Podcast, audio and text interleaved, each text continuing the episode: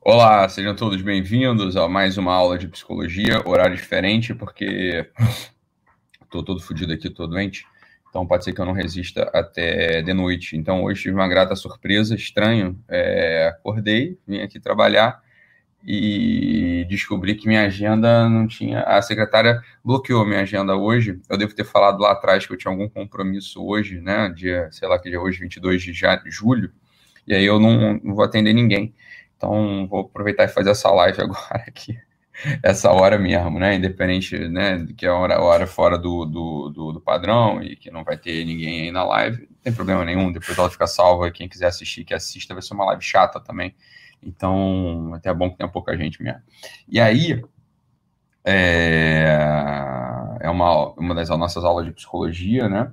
Não vou dar continuidade, eu até tinha trazido para vocês aqui o.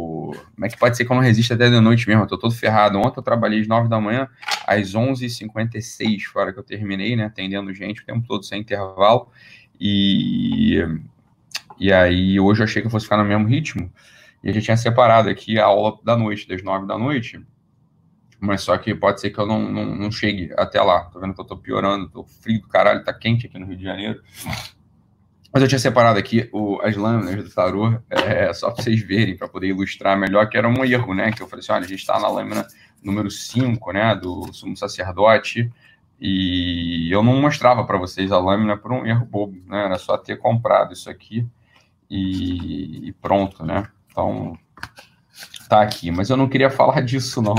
Eu queria perguntar para lugar se vocês estão bem, como é que vocês estão, né? Estão com saudade aí das aulas? Eu também estou com saudade das nossas aulas de psicologia, por uma série de, de problemas, problemas, a gente não conseguiu é, entrar aqui nas nossas aulas, beleza? Então, hoje a gente recomeça. Eu queria pegar aqui um texto para a gente começar a ler. Vai ser uma aula um pouco diferente, vai ser uma aula com, com base em texto, tá? A gente vai, vou, vou ler para vocês aqui um texto e a gente vai comentando ele pouco a pouco. O primeiro ponto da aula de hoje, e mudando um pouquinho ali, é, tergiversando um pouco o assunto do qual a gente vem tratando nas últimas aulas de psicologia, eu vou falar um pouco sobre a grande questão da existenciação, né, do princípio do homem. E quando a gente olha o princípio do homem, é...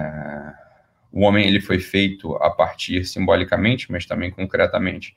O homem ele foi feito de, de duas matérias, né, de duas matérias e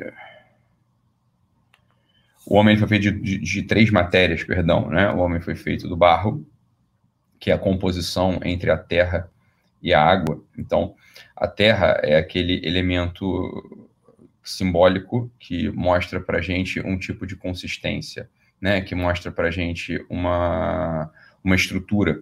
O, a terra ela é um tipo de receptáculo. A terra ela recebe a chuva que vem do sol a Terra ela recebe o calor, a chuva que vem do céu, perdão, a Terra recebe o calor que vem do Sol, a Terra ela recebe o ar que paira na atmosfera. A Terra é um tipo de receptor universal. Então, nesse sentido, é claro que o homem ele vai ser feito a partir da Terra, né? A Terra ele vai ser um primeiro material simbólico é, que vai dar a constituição do homem. E é por isso que na Sagrada Escritura diz que o homem ele foi feito a partir da terra. Agora da terra pura, Ítalo, claro que não. A terra ela é moldada pela água. Né? Então é claro que apenas a terra ela não tem essa capacidade de conseguir acolher dentro de si os elementos que germinarão, né? Então, se a gente basta olhar para o campo, basta a gente olhar para a vida de um camponês ou para a história dos nossos avós, a gente sabe que para eles poderem cultivar a terra, é necessário que essa terra ela esteja trabalhada, ela esteja preparada, não é? Então, se a gente pega uma terra seca, uma terra batida, como por exemplo é a terra anunciada, né, a primeira terra, por exemplo, daquela parábola do semeador, lembra quando Cristo fala que havia um, havia um sujeito, um semeador, que andava pelo caminho e algumas sementes caíram dos seus bolsos e, e caíram em terra dura, terra seca, é uma terra ali que é uma terra sem água, é uma terra sem ar, é uma terra que não consegue absorver propriamente a luz do sol, né? Então, o homem, ele é criado a partir da terra, você lembra disso, né? O Deus é, e você não precisa ter religião para acreditar nisso, se quer, isso se quer. é assunto de religião, isso aí é um conto místico, é um conto mítico, perdão, simbólico, e se você tem religião, você acrescenta ao conto simbólico o conto narrativo também. Então, o homem, ele, é, ele, ele vem a partir da terra, mas não é de uma terra bruta, é de uma terra de, com água. A terra com água, ela é a lama, é o barro, né? Então, a partir do barro, o homem é feito. Agora, veja, Veja que coisa interessante. É só terra e só água que tem nesse homem? Não. É terra, água e, se você lembrar da história completa, é terra, água e ar. Não é? Olha só que coisa bonita. Olha que coisa bonita, né? Então, o homem, ele, ele recebe o elemento terra, ele recebe o elemento ar, e o, o, elemento água, e ele por fim recebe o elemento ar quando o Deus sopra em suas narinas o sopro da vida, né? Quer dizer, Deus ele introduz no homem o elemento ar. Então, o homem por, de, por constituição natural, ele é terra, água e ar. Né? Esses são os elementos minerais que são a constituição do homem. E para que o homem esteja equilibrado, falta nele mais um elemento, que é o elemento fogo. Né? Então, para que o homem esteja equilibrado, faltaria nele o elemento fogo. Né? Então, você entende isso? Quer dizer, o, o homem está lá, né? quer dizer, uma estátua de barro, ele recebe uma pneuma, ele recebe o sopro nas suas narinas, a partir do qual os pulmões dele se inflam e ele passa a ser um ser vivente, começando a tatear e a descobrir os elementos desse mundo e a dar nome aos elementos desse mundo, né? É...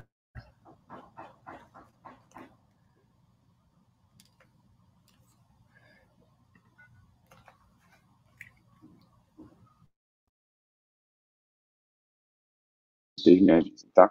Ele começa a dar nome aos elementos desse mundo, né? Então é facultado ao homem nomear tudo e falta no homem um certo elemento que é o elemento do fogo, né? O elemento do fogo. Esse fogo, ele é simbolicamente, ele misticamente, ele é tratado por todas as tradições religiosas como, né? O como aqui aquilo que é necessário ser cultivado dentro de si, mas sobretudo que ele recebe do alto ele recebe do alto dia a dia. Então, como quem diz o seguinte, olha só, é... É... ele recebe do alto dia a dia. Então, existe algo que é da natureza humana, algo que é próprio, que é natural do homem, e existe um outro algo que o homem recebe dos céus, ele recebe de cima, ele recebe um fogo que vem de cima, né? É... Tá ruim, gente? Ficou muito ruim, não? Ficou muito ruim o áudio? É porque tá um bate-bate aqui fora e uma obra que tá, tava me atrapalhando, mas eu posso voltar também, não tem problema nenhum. Tá muito ruim o som ou tá dando para entender? É, tá ruim, né? Então, beleza. Tá ruim ou tá... Só, só me fala aí, pessoal, só para eu saber. É, para a gente poder concluir. Ficou péssimo? Tá, péssimo é ruim conhecimento forte. É.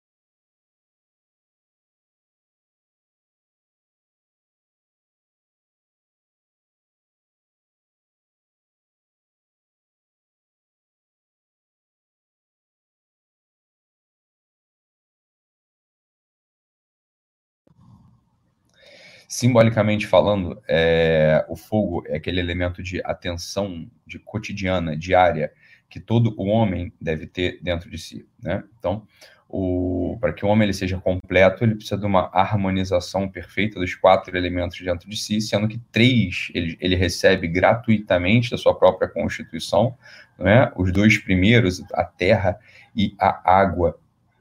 Elas são de baixo, preste atenção na simbólica, né? A terra e a água, elas são de baixo, já indicando um certo repouso na humanidade, né? Um repouso na humanidade e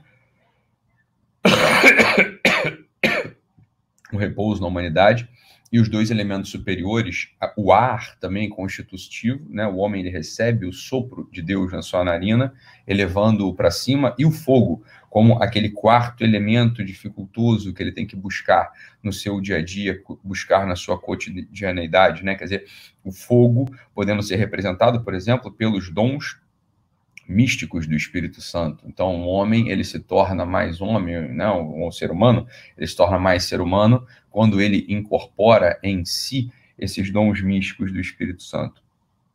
É, e essa é, essa é a grande graça da vida humana, no final das contas, né? É uma posse, um conhecimento absoluto da própria natureza humana.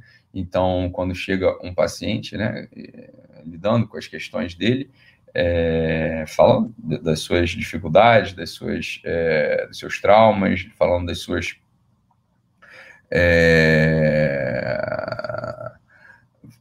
traições, das suas degenerações, das suas esperanças, das suas expectativas, a gente sempre é, vai, vai entender o seguinte: olha, tem aí nesse componente humano, nesse operar humano, a gente tem dois polos de tensão para baixo, por assim dizer, dois polos que é, puxam a humanidade do sujeito para baixo, que são absolutamente presentes, e é disso que ele é feito é disso que ele é feito de um modo inanimado, né? Quer dizer, ele é feito de um modo inanimado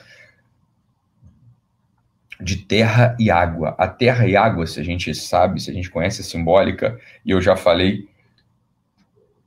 Pessoal, tá sem som? É claro que não tá sem som, né? Se tá sem som para você, dá um refresh aí. Não tem como tá sem som, né? É, tá sem som? Fala para mim. É...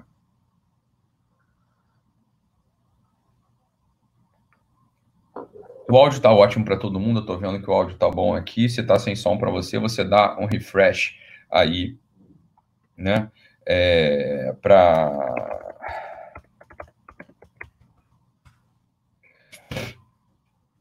dá um refresh aí, beleza?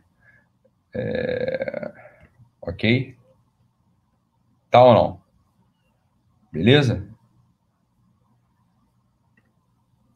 Tá tudo bem? Vou tocar o barco. Não, vou tocar. Só tô só falando aqui só para vocês sossegarem o facho aí. Vocês ficam nervosos pra cacete. Tá? Então, olha só, vamos lá. De um lado, preste atenção nisso aqui, que isso aqui é importante. De um lado, existe essa tensão polar que joga o homem, por assim dizer, para estar tá colado na Terra, graças a Deus. Isso é uma maravilha, a gente está colado na Terra. É uma maravilha a gente sentir com esse mesmo sentimento do mundo. É uma maravilha a gente estar dentro do pulso do mundo, quer dizer, sentir o que o mundo sente, sentir a humanidade, sentir essa, essa materialidade do mundo sem, sem nunca se descolar, sem nunca é, se dispersar. Isso é constitutivo do ser humano. Agora, uma grande preocupação é se o ser humano, ele, de fato, ele cola nessa polaridade e não tem como ele colar nessa polaridade, nessa polaridade, por quê? Porque ele recebe na sua origem, na sua gênese, ele recebe, é claro, simbolicamente, mas verdadeiramente, ele recebe um sopro, ele recebe um tipo de conexão, ele recebe um tipo de aspiração, ele recebe uma orientação, porque o ar ele está orientado para expandir, o ar ele está orientado para subir, o ar ele está orientado para o céu, e é isso que o Dom Giussani chama de senso religioso, né? O Dom Giussani chama de senso religioso essa orientação natural, veja, não é sobrenatural, essa orientação natural do homem às coisas do alto, essa orientação natural do homem às coisas de cima. Essa orientação natural do homem que não se convence que ele é simplesmente matéria, que ele é simplesmente barro e água, mas que ele tem dentro dele, constitutivamente, sem precisar buscar, sem se deixar é, seduzir, ele tem nele algo que nunca, jamais o abandona, que ele está lá, que ele carrega consigo, né? que é justamente esse sopro que é o sopro do ar, né? Isso na prática, isso se concretiza, por exemplo, com coisas muito triviais. Então, um ser humano, por exemplo, porque ele não é só barro, ele não é só terra e não é só água. Um ser humano ele pode se comprometer, ele pode se comprometer com o tempo, ele pode se comprometer com o horário. Entendo isso aqui que eu vou falar, isso aqui é maximamente importante para a gente. Isso aqui esclarece, isso aqui resolve uma série de questões tolas, triviais, é, banais sobre é, a imortalidade da alma. E a gente já sabe que a alma é imortal, é evidente que a alma é imortal, é necessário que ela seja imortal. Por quê? Porque só morre aquilo que está na matéria apenas, aquilo que está dentro do tempo apenas. Então entenda o seguinte: o que que é? Preste atenção nisso aqui. O que é o tempo? O tempo é a marcação da passagem da matéria. O tempo é a marcação da decomposição da matéria. Então só tem tempo nas realidades materiais, só tem tempo nas realidades materiais. Quando a gente está falando de uma realidade não material, não tem tempo. Por exemplo, uma fórmula de Bhaskara, por exemplo, uma fórmula de um teorema de Pitágoras. O, o teorema de Pitágoras e a fórmula de Bhaskara, elas estão na matéria? Não, elas são conceitos lógicos, né? Então não estão sobre as leis do tempo, elas não se decompõem, não se degeneram, por assim dizer, elas são eternas. Isso todo mundo consegue entender, isso todo mundo consegue compreender. Agora tem uma coisa interessante. Eu consigo me comprometer com você, né? Eu consigo olhar aqui para Fernanda Marques Lisboa, por exemplo, é... e falar assim, Fernanda, a gente vamos, vamos montar uma franquia da Cacau Show. Será que você pode se encontrar comigo amanhã às 11 da manhã?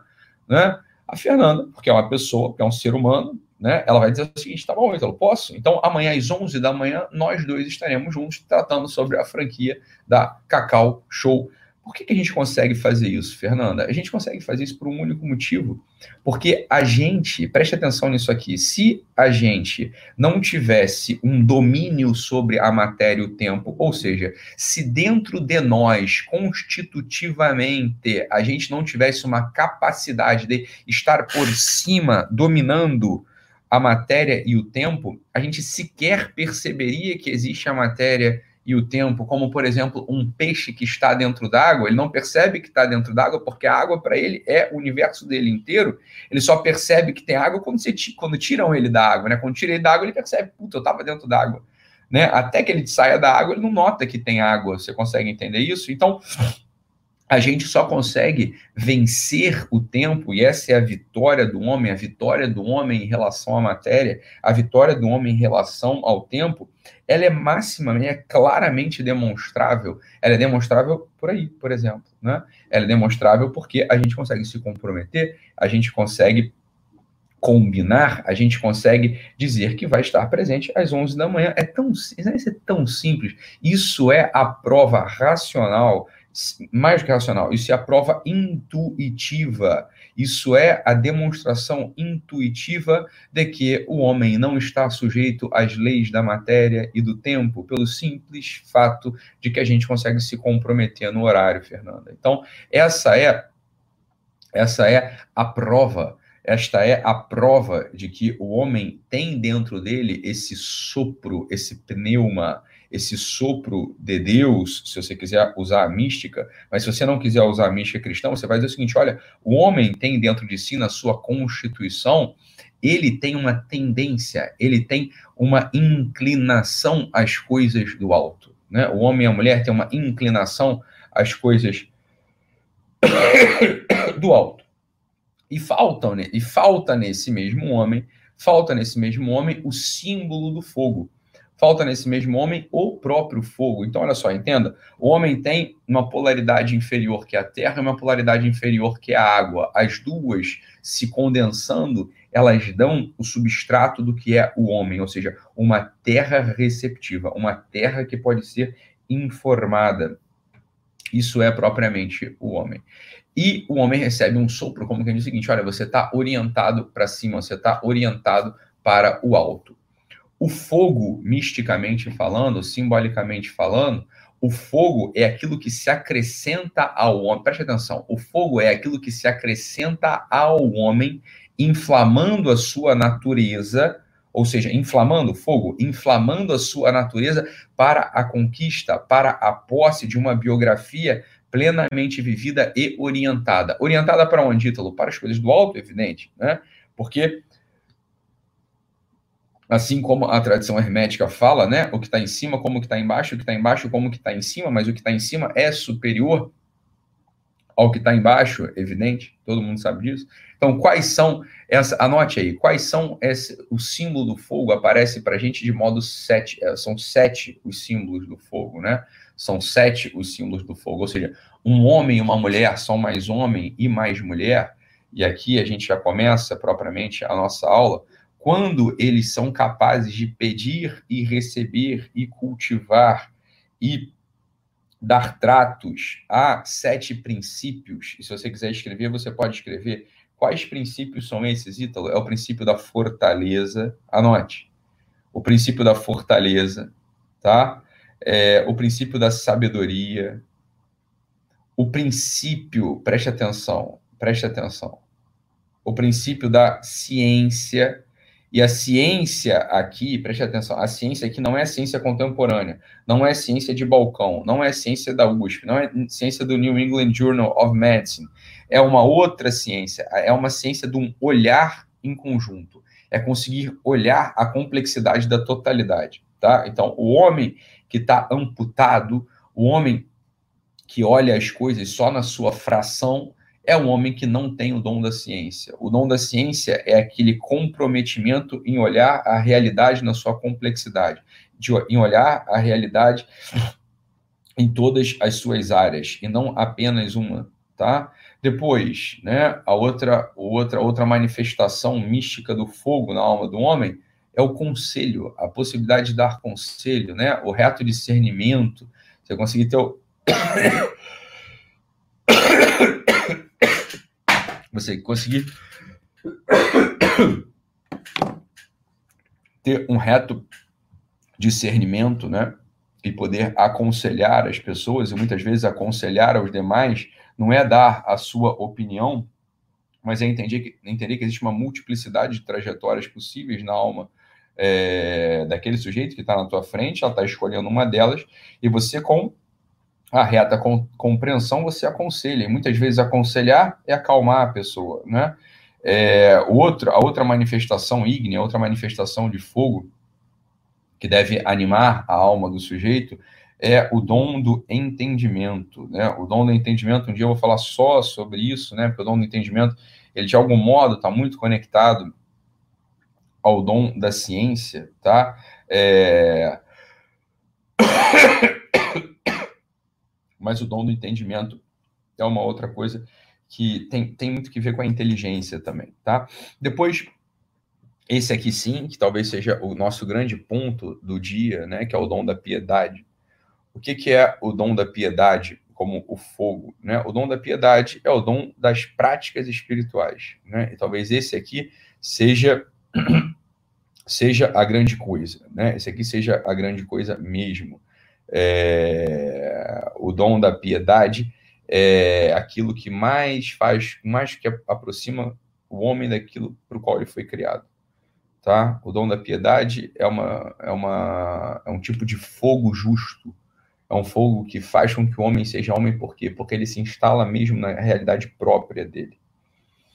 O que, que é esse fogo da piedade? O fogo da piedade é aquele fogo que queima as nossas mais inclinações, é aquele fogo que queima os nossos juízos próprios, é aquele fogo que queima tudo que está sobrando na gente e deixa só o centro, deixa só o núcleo que importa para a salvação da alma individual, né? Então, eu vou depois eu explico certinho o que é o dom da piedade. E por fim, o sétimo fogo, o sétimo fogo, a sétima chama, a sétima labareda que inflama o homem definitivamente para as coisas do alto, é o que a gente costuma chamar do bom e velho temor de Deus, né? Temor de Deus. Ah, então, mas eu trato é, Deus como um pai, eu não tenho medo dele. Fala, não seja infantil, não seja estúpido, né? É, para, para, para de afetar imediatamente uma certa familiaridade, uma certa intimidade que você nem de longe tem, né? Você não tem intimidade com Deus só porque você simplesmente acha que tem. Ele mesmo disse que nem todo aquele que chamar Senhor, Senhor entrar no reino dos céus.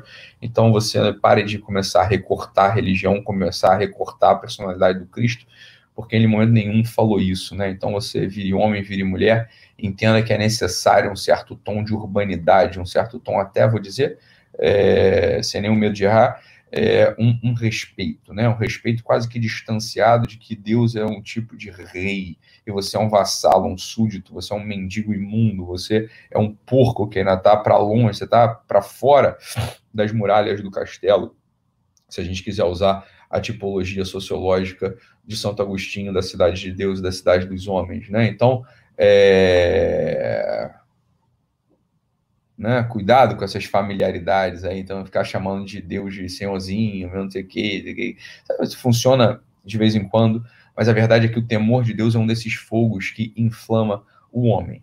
Dito isto, ou seja, dito do que o ser humano é feito, né? O ser humano ele é feito em primeiro lugar dessa articulação simbólica dos quatro elementos dentro de si, sendo que três desses elementos são herdados constitutivamente, e o quarto elemento, que é o elemento do fogo, ele deve ser conquistado através de um esforço diário da nossa alma, né? um esforço diário para se aproximar, é... para que a gente possa se aproximar daquilo para o qual a gente foi criado, ok? Dentro de todo esse contexto, né, a gente, para que a gente possa desenvolver essa compreensão do que, que é o homem, existem uma série de tratados, existe uma série de livros, né, uma série de livros tradicionais e clássicos que explicam para gente o que, que é o homem. Eu trago aqui para você, para vocês que estavam aqui na minha, na minha estante, né, minha biblioteca não está aqui, mas por acaso na minha estante tinha alguns livros aqui, né, um deles é esse aqui, ó, Teologia da Perfeição Cristã, né, do Antônio Royo Marin, tá bom? É um excelente livro. Que, o que, que esse livro fala? Esse livro fala o seguinte: fala assim, olha, como eu articulo esses quatro elementos dentro de mim em vistas a ser mais homem, em vistas a ser mais santo, em vistas a ser mais perfeito. E o Antônio Royo Marin, ele desenvolve é, nessa edição aqui, que é uma edição da BAC, excelente, né? É, eu li esse livro, na verdade, em PDF já há muitos anos, mas essa edição da BAC tem quase mil páginas. E nessas mil páginas, né, curiosamente, o, o Antônio Royo Marim, e agora que está a hora, né? Agora que começa aqui a nossa começa a nossa aula. Vamos lá. Tenham paciência, tá? Primeira parte do livro do Antônio Royo Marim princípios fundamentais da vida cristã. Ele está falando assim, já, princípios fundamentais da vida cristã. Capítulo 1, a finalidade da vida cristã. Capítulo 2, a Santíssima Trindade. Capítulo 3, a configuração com Jesus Cristo. E aí eu trago mais um livro aqui, nessa edição maravilhosa, belíssima, é, exagerada, né, da imitação de Cristo. Uma edição da minha biblioteca católica, do meu amigo é, não, não é ele que é o autor, né? o autor é o Tomás de Kempis, né? mas do meu amigo Matheus Basso, uma edição linda, né? linda, da ler. E aí você faz o seguinte, fala, olha só, vamos lá, preste atenção aqui. É, a configuração com Jesus Cristo, capítulo 3, da primeira parte do livro do Antônio Royo Marim. Aí você pega esse livro aqui como apêndice para ajudar. E aí você começa a ler os pontos aqui, ó. Avisos para a vida espiritual. Fica calmo aí, fica quieto e ouve, tá? Isso vai te ajudar é, Avisos para a Vida Espiritual, no, no, grande livro, um livro clássico, um livro clássico, chamado A Imitação de Cristo, do Thomas de Kempis. Né? Um, livro, um livro que vários, um livro que vários santos leram. Né? E ele começa aqui, ó. Vamos lá. Avisos para a vida espiritual. Da imitação de Cristo, do desprezo de todas as vaidades do mundo, todas as vaidades do mundo, desprezo delas, do humilde sentir de si mesmo, da doutrina da verdade, da prudência nas ações, da lição das sagradas escrituras, das afeições desordenadas, que se há de fugir a vã esperança e orgulho, que se há de evitar a excessiva familiaridade, da obediência e submissão, que se deve evitar as palavras inúteis, da paz e do zelo da perfeição, das vantagens da adversidade, da resistência às tentações, que se há de evitar o juízo temerário, das obras que procedem da caridade, da paciência com os defeitos alheios, da vida monástica, dos exemplos dos santos padres, dos exercícios do bom religioso, do amor, da solidão e do silêncio, da compunção do coração, da consideração da miséria humana. Fantástico essa parte aqui. Da meditação da morte, essa sequência 22 e 23 é ótima. Do juízo e das penas dos pecadores, da fervorosa emenda de toda a nossa vida, Aí vamos lá, livro 2. Instruções para a vida interior. Da conversão interior. É... Claro que pode, Bárbara. O que, que tem a ver? Você é evangélica, mas você é uma pessoa, você é alfabetizada. Não tem nada a ver, fica aí. Da conversão interior, da humildade e submissão, do homem bom e pacífico, da pureza e simplicidade de intenção, da consideração de si mesmo, da alegria da boa consciência. Pá, pá, pá, Livro 3, da consolação interior, da conversão interior de Cristo com a alma fiel, do fiel, com a verdade, é, como a verdade fala interiormente com. Perdão. Como a verdade fala interiormente sem o estrépito de palavras. E por aí vai, né? Prova verdadeiro amor, como é doce servir a Deus. Blá, blá, blá,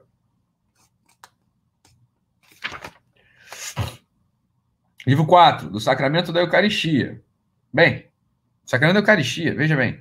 É, com quanta reverência se deve receber Cristo, Senhor nosso? Como neste sacramento se manifesta ao homem a grande bondade do, do exame de consciência e do propósito de emenda, da oblação de Cristo na cruz e do dom de si mesmo. Né? Que o corpo de Cristo é. Que? É, estou gravando aula que a graça da devoção se alcança com a humildade e abnegação de si mesmo, né? De que o homem não deve investigar curiosamente o sacramento, mas ser humilde imitador de Cristo, submetendo o entendimento à sagrada fé. Opa. Tá, por que eu estou falando isso tudo? Né? Por que eu estou falando isso tudo? Vamos continuar aqui. Você vai entender por que eu estou falando isso tudo. Porque em nenhum lugar tradicional, nenhum lugar tradicional. Eu estava falando isso com uma série de amigos, inclusive ao longo dessas semanas, né? Inclusive alguns padres, alguns sacerdotes, alguns pastores, inclusive, me escreveram e ficaram conversando comigo dizendo o seguinte: Ítalo, muito obrigado, né? Eu entendo, enfim, cabe para mim, cabe a mim fazer isso, não, não tem problema. Bem, ia pedir um cafezinho, mas já foi embora. É, cabe a mim fazer cabe a mim fazer isso, não cabe mais ninguém, eu tenho que fazer, eu entendo. Tem um, tem um puta debate aí, uma pauta sobre a feminilidade e a masculinidade, sobre se homem e se é mulher, né? E uma série de padres, depois eu fiz umas postagens, né? Óbvio, truncadas, enfim, é, não expressas é, na sua totalidade, é evidente, né? A própria natureza dos histórias. Mas um monte de padre, um monte de pastor, hein? Monte de padre, um monte de pastor, alguns amigos judeus, inclusive, me escreveram e falaram assim: Ítalo, muito obrigado. Muito obrigado. Esse assunto de feminilidade e masculinidade, ele já estava nos asfixiando. Ele já estava nos, nos asfixiando. Já não sabia mais o que falar sobre esse assunto, porque é como se fosse assim: olha, é, é um martelar em geleia, né? é um pregar prego, né? é um pregar prego em geleia é, é um, parafusar a água, não fica nada. Você está entendendo? É o que acaba acontecendo. É bonito, é gostoso. Eu vou ler daqui a pouco para vocês um negócio aqui. Sossega o facho aí, a gente tem tempo. Vocês estão no Covid, é, você não tem nada para fazer, então fica, fica aí. Né? É isso aí, é o que o Samuel falou, fica sem instrumento verdadeiro. Eu vou ler daqui a pouco aqui uma coisa que eu adoro, é um ator que eu adoro, mas a verdade é que não ajuda em nada. Você está entendendo? Então, um monte de padre, um monte de padre, um, monte de pastor, muitos mesmo, me escreveram agradecendo. Falei, então, pô, graças a Deus, você, botou, você deu a pauta de novo. Vamos voltar a falar de santidade? Vamos voltar a falar de ser gente? Antes de ficar falando essa coisa de feminilidade e masculinidade. Né? O próprio Julian Marias aqui, em vários, vários livros dele, mas ele não é idiota, o Julian Marias. Aqui, ó, Mapa do Mundo Pessoal, por exemplo. Ele fala o seguinte, no capítulo aqui, ó, então, é um livrinho pequeno, né? E ele falava muito interessante, eu adoro o Julian Marias. Ele falava para a gente, falava, olha, ele falava, eu escrevo livros curtos porque eu quero que eles sejam lidos. Ele falava isso, eu acho fantástico, né? É um livrinho curto, por quê? Para você poder ler a porra do livro. É um livro, quer ver quantos capítulos tem? É um livrinho. É um livrinho já pequeno e com 13 capítulos, ou seja, cada capítulo é pequenininho. Tá? Cada capítulo é pequenininho. Então, é só a gente é só a gente pontuar a coisa, entendeu? Acho que não, não, não é para ter uma discussão nesse assunto. O assunto ele é tão óbvio, meu Deus do céu. Isso é um assunto claríssimo. É... Né? Então ele começa assim, ó, capítulo 2. Pessoa masculina e feminina. Por que, que eu estou falando isso aqui? Presta atenção, só para só ajudar você a pensar. Porque em nenhum tratado, né, aqui ó, na Imitação de Cristo, puta livro de mística, né, concorda? Antônio Arroyo Marim, puta livro de ascética e mística. No Tanquerei, puta livro de ascética e mística, né? No Enseñanças Cotidianas de Santo José Maria, também, puta livro de ascética e mística. É, São João da Cruz. Porra! Porra, nenhum desses sujeitos, nenhum desses sujeitos escreveu um tratado de como ser santo sendo homem ou de como ser santo sendo mulher. Nenhum deles fez isso. Você quer ir mais longe? Aristóteles, quando escreveu o seu livro do funcionamento feliz do homem, ou seja, como um homem chega a ser homem plenamente, né? Aquele grande livro que no final de contas são anotações, né, mas a gente entende como livro, é, Ética a Nicômaco, né? É, ele não escreveu Ética a Nicômaca, né? Ele escreveu Ética a Nicômaco, como quem diz o seguinte, olha, o ser humano, você está entendendo? Então, se você pega, por exemplo, o Adolfo Tanqueray no Compêndio de Teologia Cética e Mística, ou você pega um Álvaro Calderon, você que pega o próprio São Tomás de Aquino, porra. Né? Você pega qual, qualquer, sujeito, qualquer sujeito que na, na segunda segunda de São Tomás de Aquino, você não vai ver distinção ali de como você faz uma escalada mística sendo homem ou sendo mulher, porra. Né? O próprio. Então, essa que é a grande questão. Eu falo, tem uma confusão enorme, enorme, muito perniciosa no final das contas, muito romantizada, que leva a um certo lugar ao fim e ao cabo de falta de compromisso, e eu já justifico por quê, tá? É...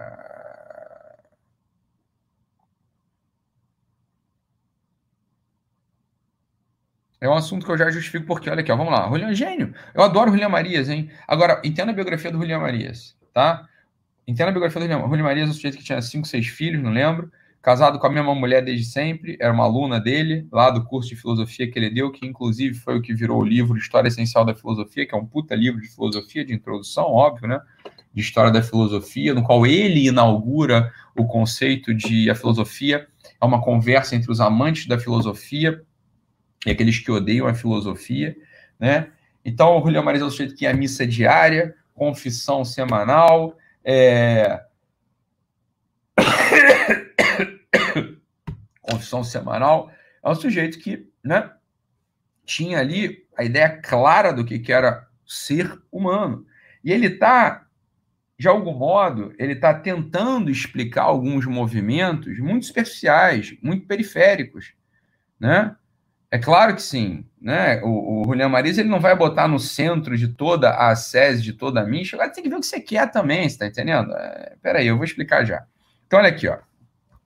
Esse livro do Julian Marias, Mapa do Mundo Pessoal, tá? É... O Mapa do Mundo Pessoal, aqui, ó, livro do Julian Marias, tá? Aqui, ó, é um livrinho meu, esse aqui é o meu livro próprio, tá? Né? Ele vai ser, inclusive, a gente comprou os direitos autorais dele e está sendo traduzido novamente e vai ter um prefácio meu para explicar para vocês e para você ver. É um livro que eu gosto, tanto eu gosto que eu peguei os direitos autorais dele.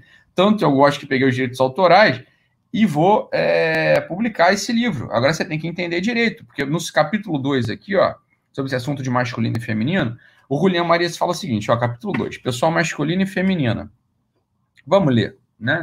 Fica, fiquem comigo aí, quem não quiser ficar também vai embora, tá? Ele fala o seguinte, ó, forma inicial do caráter dramático, é o subtítulo do capítulo 2. O capítulo 2 tem o título Pessoa Masculina e Feminina, e ele põe um parágrafo dizendo assim, ó, forma inicial do caráter dramático, tá?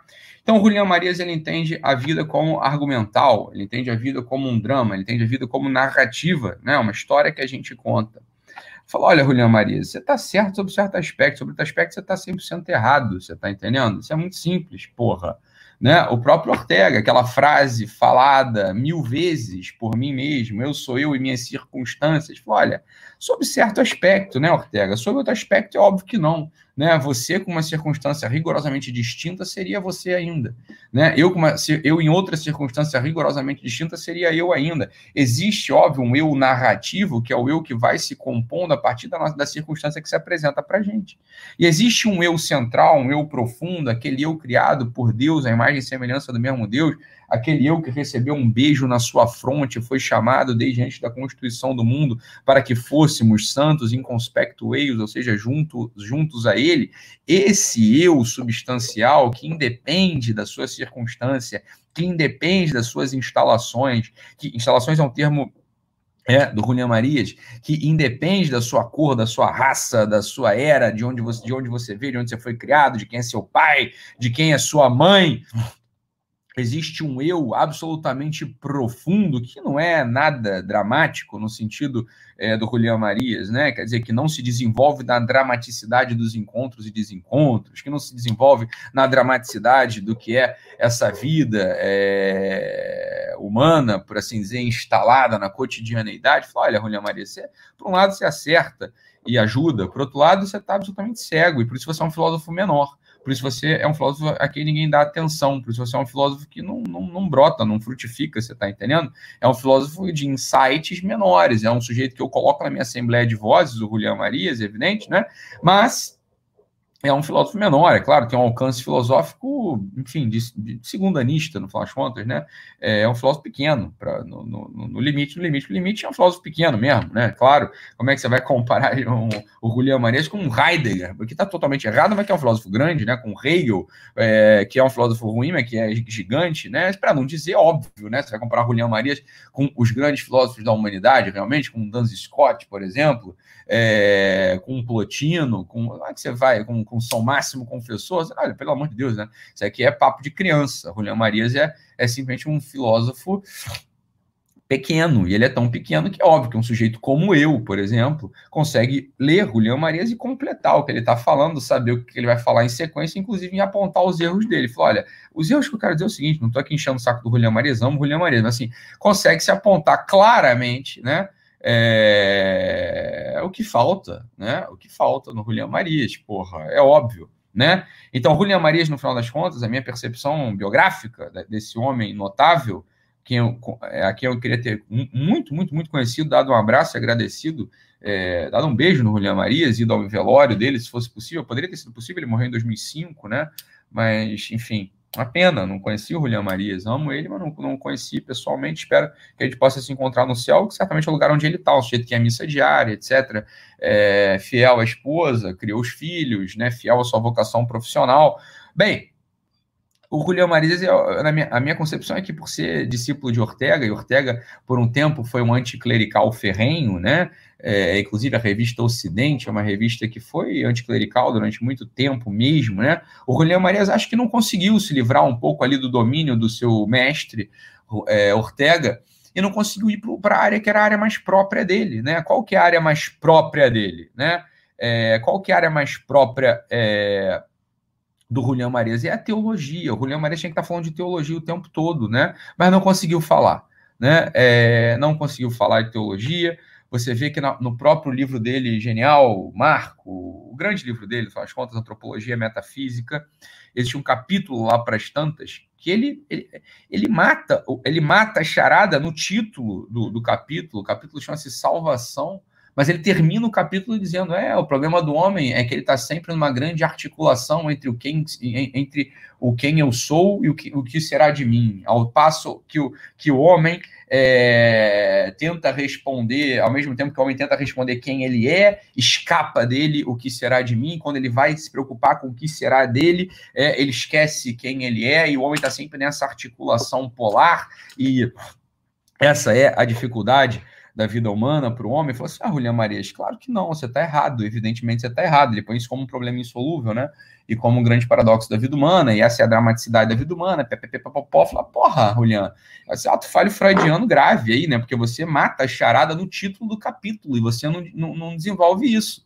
Né? No título do capítulo está tá escrito a solução para esse problema. Fala, porra, o homem sabe quem ele é e sabe o que será dele no momento em que ele é salvo, porra, no momento que ele vai para o céu. Né? Então, quando ele vai para o céu, quando ele está diante da face de Deus, quando ele está olhando para a glória de Deus, ele sabe quem ele é, ele sabe o que será dele. Ele fala, porra, ele é aquele que louva e honra a Deus, e o que será dele? Aquele que honra e louva a Deus. Ó, oh, meu caralho, porra, difícil entender essa porra, até um jumento feito eu consegue perceber isso num próprio relance de olho. Você está entendendo? Agora, é claro, o Julián Marias não assumiu a sua vocação, é, ainda que ele fale de vocação o tempo todo, ele não assumiu sua vocação própria, que era de teólogo, porra. Né? Isso que o Julião Marias é. Você olha para o Julião Marias, tem que lê-lo como se fosse jeito assim, porra, ele está acanhado. Ele ainda está acanhado, está com medo do Ortega brigar com ele. É isso que o Julião Marias é, no final das contas. Não é uma pena falar isso, né? Mas é o que ele é, no final das contas, é um filósofo menor por isso.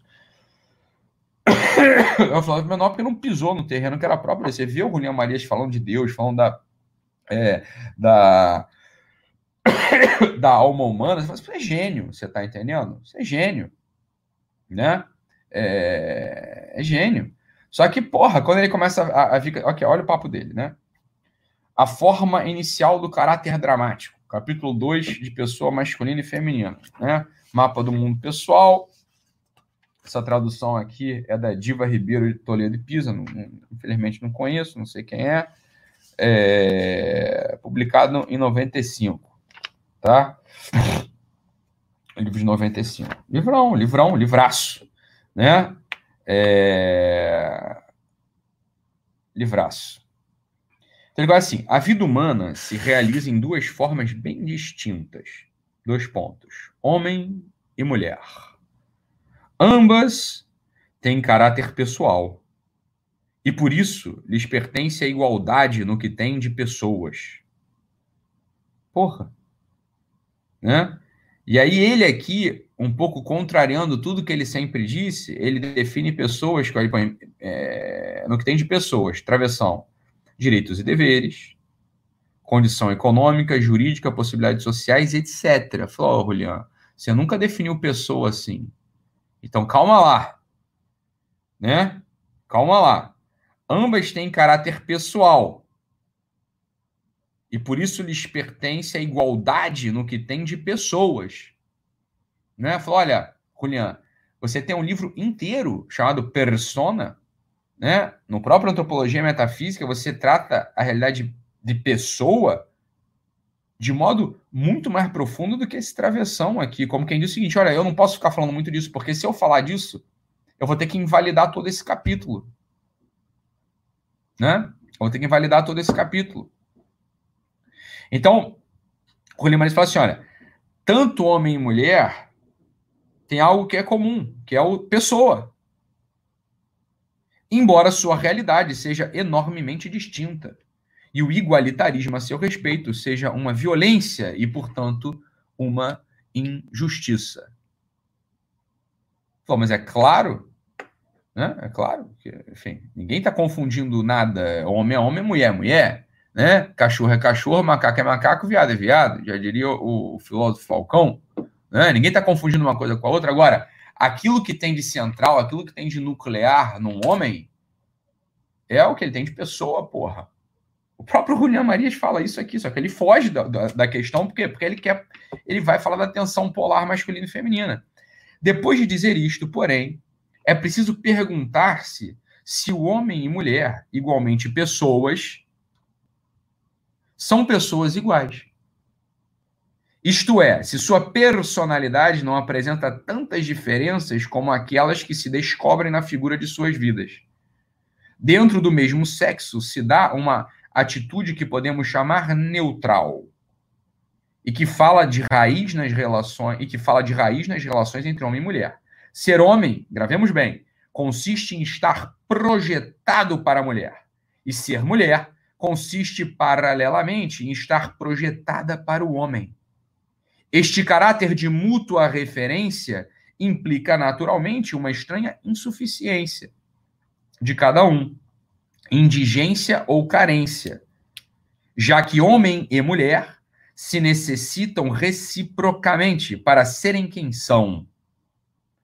Fora outras possíveis necessidades, aliás, muito diversas. Veja bem. Para uma pessoa carente, né? Ou para uma pessoa que está querendo justificar uma série de merdas que ela está querendo fazer na vida, esse parágrafo é fantástico, é do caralho. Olha isso, olha que coisa bonita, né? É, dentro do mesmo sexo, papapá. Então, esse caráter de mútua referência implica naturalmente uma estranha insuficiência, né? É, já que homem e mulher se necessitam reciprocamente para ser quem são, fora outras possíveis necessidades, aliás, muito diversas né? aliás, muito diversas. Temos vários problemas aqui. Vários problemas aqui. Primeiro ponto é: a gente está no texto do Julian Marias, no qual ele afirma várias vezes que é necessário ser pessoa, é necessário ser gente. É necessário ser pessoa e ser gente. Fala, tente, ó, vamos lá. Imagina uma pessoa que é desordenada do ponto de vista sexual, do ponto de vista da preguiça, do ponto de vista financeiro, do ponto de, de tudo que é canto, é, é totalmente desordenada, pessoa preguiçosa, é uma pessoa que não né, não está comprometida com a vida, uma pessoa que, sei lá, falta nela todas as virtudes básicas, falta todo esse todo esse elemento de fogo que eu descrevi no primeiro momento da aula, e ela lê esse parágrafo aqui, ou vê algum professor explicando que um homem para ser homem, uma mulher para ser mulher, necessita reciprocamente do outro, porque tem uma insuficiência. Olha, das duas, uma. Ou você vai criar um relacionamento absolutamente abusivo, no qual um dos dois vai, vai, vai, vai abusar do outro, não é?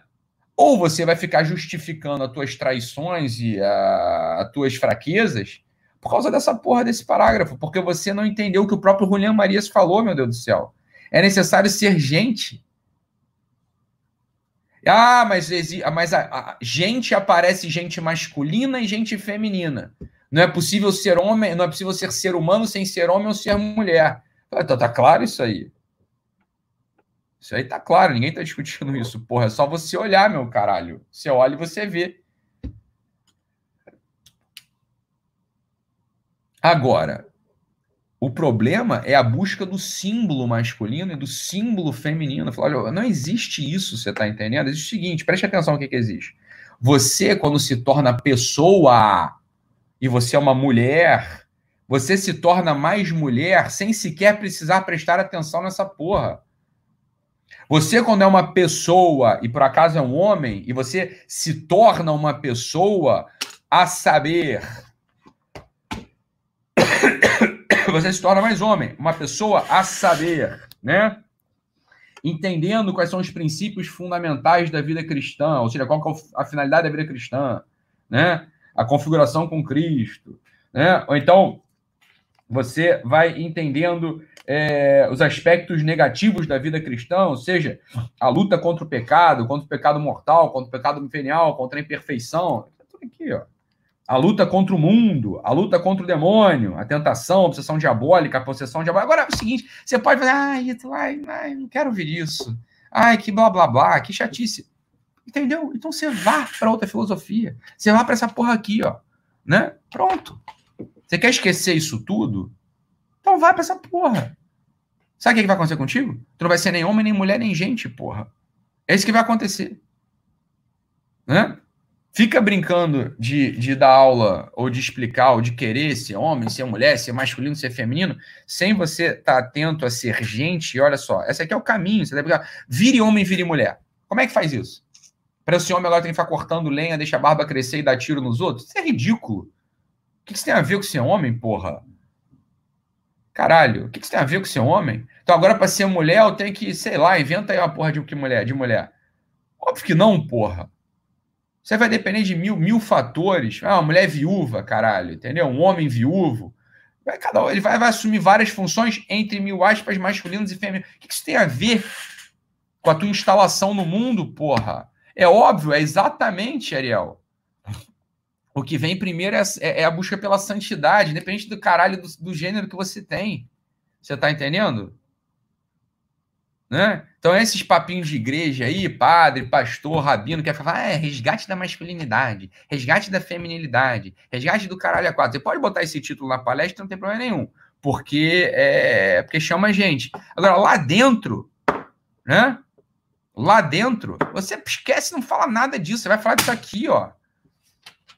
A luta contra o pecado mortal, contra o pecado venial e contra a imperfeição. A luta contra o mundo, a luta contra o demônio, a luta contra a própria carne, né? A purificação ativa das potências. A purificação ativa das paixões, a purificação ativa das potências da alma, as purificações passivas, né? Necessidade da purificação passiva, a noite escura dos sentidos, a noite do espírito. E depois os aspectos positivos da vida cristã, né? Ou seja, fazer o sujeito é, ir aos sacramentos. Como é que você pode querer que alguém seja mais homem, mais mulher, sem ter, sem ter sacramento, meu caralho? Né? Não vai dar. Isso aí é, porra, é, é desculpa. Né? É desculpa.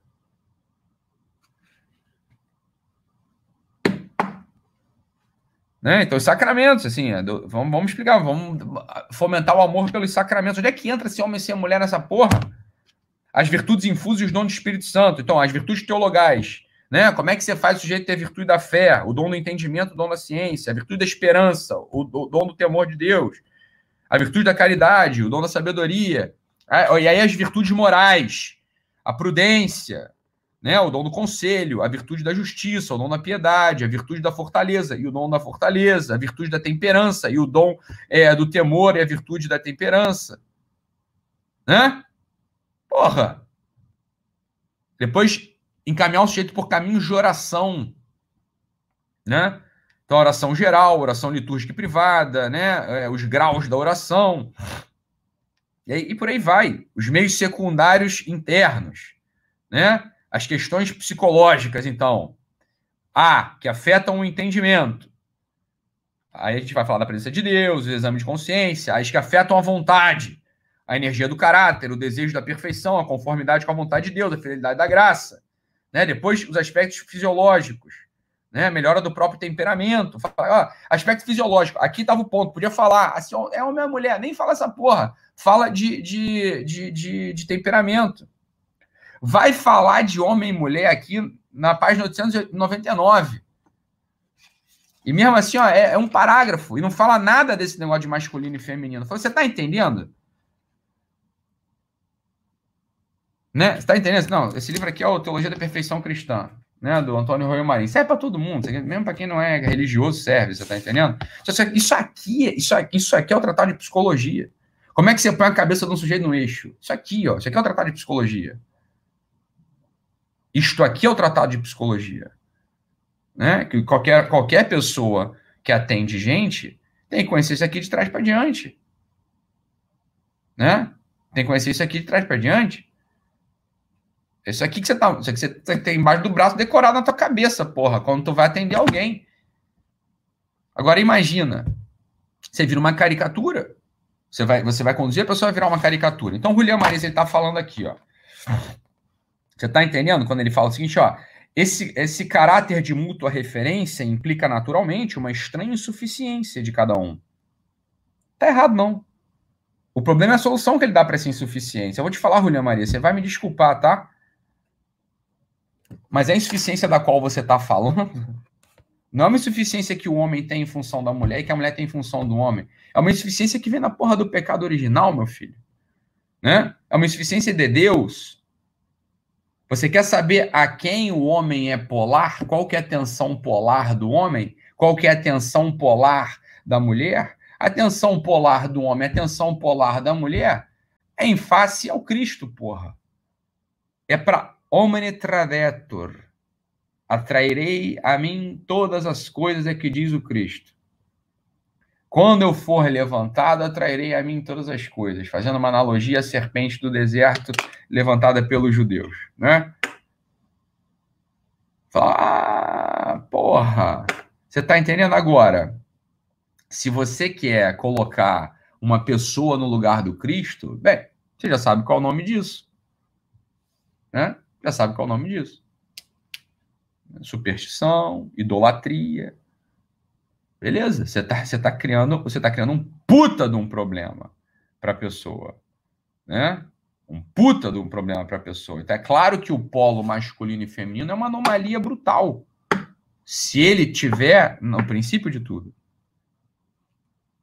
Né? Então essa insuficiência aqui, Juliano, que você está falando, é evidente que é uma insuficiência que a gente vê, mas que só, só uma pessoa, por definição, pode conversar com a gente, pode ser o nosso interlocutor.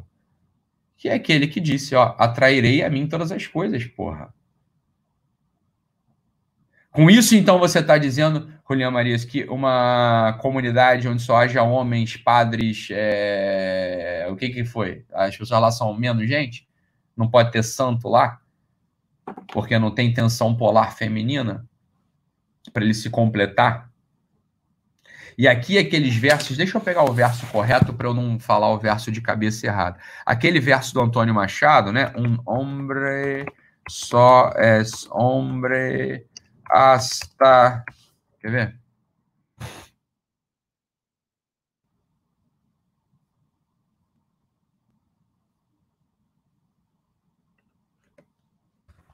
Eu ia su nombre de. Não tá indo, sei lá.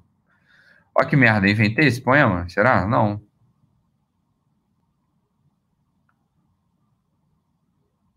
É, tá bom. Então parece que é isso, né? Então, olha só.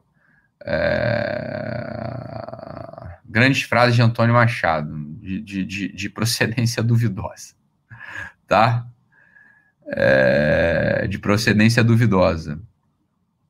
Dicen, dicen que el hombre non es hombre, non es hombre, mientras no oye su nombre de labios de una mujer. Dizem que o homem não é homem enquanto ele não escute o seu nome desde os lábios de uma mulher, disse o, o Antônio Machado. Isso é lindo para quem está amando uma pessoa, porra. Isso é lindo para quem está apaixonado. Isso é lindo para quem está querendo justificar, é, enfim, os caralho. Agora, isso é uma palhaçada sem fim, você tá entendendo? Foda-se. Você acha que um homem não vai ser homem enquanto uma mulher não soprar o nome dele no ouvido? É claro que ele é homem, você tá entendendo? Na medida em que ele segue o caminho da virtude, na medida que ele segue o caminho da religião, em que ele ama a Deus, né? Porra. É claro, claro que, que está equivocado. É claro que isso serve como um poema infantil, é juvenil. É um poema juvenil que você fala pra mulher que você tá amando. Do caralho você fala isso pra mulher que você Imagina só, porra, a mulher que me ama chega e fala meu nome no ouvido. Assim, porra, agora eu sou homem porque eu escuto o teu nome no meu ouvido. Do caralho isso, você tá entendendo? Né? Agora é isso, Emília. A Emília aí que fala, antecipou o que eu ia falar, o que eu, o que eu, o que eu ia falar agora, né? Né? O próprio Antônio Machado fala: quem habla solo espera hablar a. Ele não fala: quem habla solo espera hablar a uma mulher um dia. Quem habla solo espera hablar a un hombre un día, a un varón un día. No, no, no. Quien habla solo espera hablar a Dios. A Dios un día. Mi soliloquio es plática con ese buen amigo que me ensinou o secreto da filantropia. Ele está falando com o Deus, porra, no poema. Né? Al cabo, nada os debo. Debéisme tú cuanto he escrito. Con mi dinero pago y acudo la mansión que habito, el traje que me cobre e el lecho en donde yago. Ele está falando com Deus, porra, no poema dele. Não é? Ele não está falando com uma mulher. Ele está falando com um homem, porra. Né? Isso é claro evidente, isso é claro evidente. Assim, ter que recolocar as questões, ter que falar disso é, é, é puramente é uma implicância. A gente pode falar exatamente o inverso disso tudo, mas é, é bobeira, você tá, é um anacronismo, você está falando, assim, é o segundo momento. Bem, numa civilização na qual homens sabem o que é, pessoas sabem o que é ser pessoas, né? É...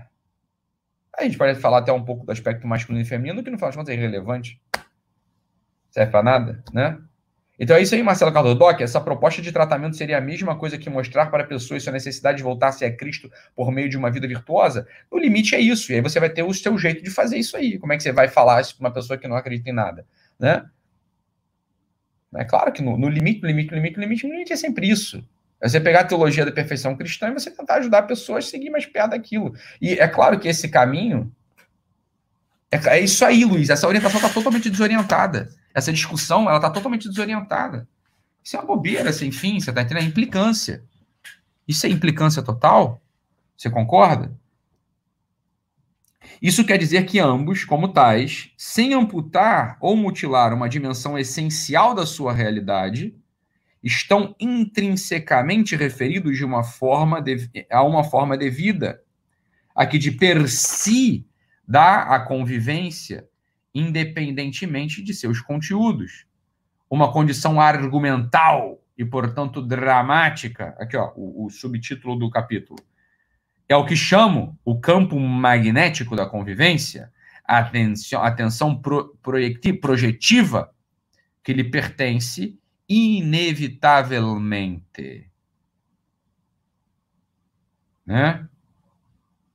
É isso que o Julião Maria está falando. Ele está exagerando para caralho. Né? Porque isso pode não acontecer. Né? Isso pode não acontecer, a pessoa pode não querer, a pessoa pode não ser vocacionada a isso. Né? É evidente que isso aqui é um exagero profundo. E é evidente que, preste atenção, é evidente que olhar para isto antes de olhar para o que é ser humano, vai lançar no sujeito uma frustração, uma projeção, é, um relacionamento abusivo, o sujeito se torna uma marionete. Porra, passou de meio-dia já, vamos rezar o Ângelus comigo aqui. O anjo do Senhor anunciou a Maria e ela concebeu do Espírito Santo. Ave Maria, cheia de graça, o Senhor é convosco, bendita sois vós entre as mulheres e bendito é o fruto do vosso ventre, Jesus. Santa Maria, Mãe de Deus, rogai por nós, pecadores, agora e na hora de nossa morte. Amém. Eis aqui a escrava do Senhor, faça-se em mim segundo a sua vontade. Ave Maria, cheia de graça, o Senhor é convosco, bendita sois vós entre as mulheres e bendito é o fruto do vosso ventre, Jesus. Santa Maria, Mãe de Deus, rogai por nós, pecadores, agora e na hora de nossa morte. Amém. E o Verbo divino se fez carne e, habitava, e habitou entre nós. Ave Maria, cheia de graça, o Senhor é convosco. Bendita sois vós entre as mulheres e bendito é o fruto do vosso ventre, Jesus.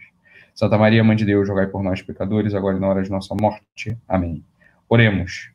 Infundi, Senhor, nós vos pedimos em nossas almas a vossa graça, para que nós te conhecemos pela anunciação do anjo, a encarnação de Jesus Cristo, vosso Filho, cheguemos por sua paixão e cruz a glória da ressurreição. Pelo mesmo Jesus Cristo, Senhor nosso. Amém. Santa Maria, esperança nossa sede da sabedoria, rogai por nós. É isso. Você está entendendo? Você vai querer ser homem, você vai querer ser mulher ou ser homem, né? Não vai funcionar? Porra. Vai criar um puta de um problema um puta de um problema. Você está entendendo por quê? Porque vai criar uma série de relações abusivas. Essa coisa que o Julião Maria chama de insuficiência, isso vai, isso, isso vai se tornar maximamente ampliado. Isso aqui é um prato cheio para sedutor te conquistar, ou para você achar que você tem que completar na mulher, o caralho. Isso é absurdo. Você tá entendendo? Aí quando o, Julian Maris fala de, de, da condição argumental e dramática da vida humana, existe essa condição argumental e dramática na vida humana, mas existe uma outra coisa. Né? Que é o eu profundo, o eu substancial, que não é nem argumental nem dramático. Sabe por que não é nem argumental nem dramático? Porque para ter argumento e drama precisa ter história. Existe um eu profundo que está fora da história, porra. Existe um eu profundo que está fora do tempo. Existe um eu profundo que é a imagem e semelhança do próprio Deus. Existe um eu profundo que tem ser, que não é destrutível, que seria, ainda que você tivesse uma outra história, num outro tempo, num outro momento, ainda que você tivesse sido abortado no ventre da sua mãe, você seria você, porra. Igualmente você. Você seria você se tivesse sido abortado no ventre da sua mãe, você teria sido você, é você, vivendo 90 anos, meu Deus do céu. Em que medida em que medida você, vai, pode, você pode dizer realmente que pessoa é essa substância dramática e narrativa? Então, Julian Maria, essa, essa é uma das grandes máximas da filosofia. Hein? Quando você acha que você descobriu uma coisa, cuidado, ou está errado, ou alguém já descobriu tem mais de dois mil anos. Então, quando o Julian Marias ele vem falar esse papo de que ah, existe um hiato na compreensão do que é pessoa há pelo menos mil anos na filosofia, desde Anaximandro Máximos Boécios, né? Não se fala do que, que é pessoa. Então, é, Boécio define pessoa como indivíduos substância racionalis natura, né? Então, substância individual de natureza racional. E o Julian Marias fala, bem, mas isso aí é uma, uma, uma, perda, por que não? Porque pessoa é uma coisa dramática, uma coisa narrativa. Fala, olha, mais ou menos, Julian. Então toma cuidado, lembra? É, é o máximo da filosofia, gente. Então, há 1500 anos não se trata desse assunto. Concorda? Então, calma lá. Calma lá. Né? Não vai ser o gostosão que vai achar que descobriu uma coisa aqui inovadora e o caralho. Né? Se essa coisa fosse tão importante assim, mesmo, né? São Tomás tinha tratado desse assunto, você concorda? Duns Scott tinha tratado desse assunto, Leibniz tinha tratado desse assunto. Olha, estou dizendo que você não pode tratar desse assunto? Trata, né? Agora, cuidado, né? Porque eles estão falando daquilo que a pessoa tem de mais central. O que a pessoa tem de mais central é própria, é propriamente esta natureza indestrutível que é imagem e semelhança de Deus, você está entendendo? Independente se tu é homem, se tu é mulher, se tu é do século XX, século XIII, século XIV, século VIII, você é pessoa, porra. Antes de tudo, você é pessoa. Né? Antes de tudo, você é pessoa. E se você é pessoa, as tuas características, as tuas instalações, elas vão aparecer de modo mais excelente né? elas vão aparecer. Bem, a tua instalação masculina aparece melhor, a tua instalação feminina aparece melhor, a tua instalação latina aparece melhor, a tua instalação etária aparece melhor, a tua instalação. Isso é óbvio, né? Tá? Então, isso que o Julián Maria fala aqui, ó, é o que chamo de campo magnético da convivência, a tensão projetiva que lhe pertence inevitavelmente. Falou, este inevitavelmente queda-se a demonstrar, Julián Marias né? Não é inevitável. Não é inevitável. Né? É rigorosamente não inevitável. E existem, por exemplo, todo o fenômeno dos nossos colegas homossexuais, onde não há nenhum tipo de projeção feminina. A projeção, a, projeção social deles é para outro homem, porra. E aí? O que, que você fala diante disso? Ah, mas aí é homossexualidade, não sei o que. Oh, oh, oh, Você tem que acreditar no testemunho do cara. Né?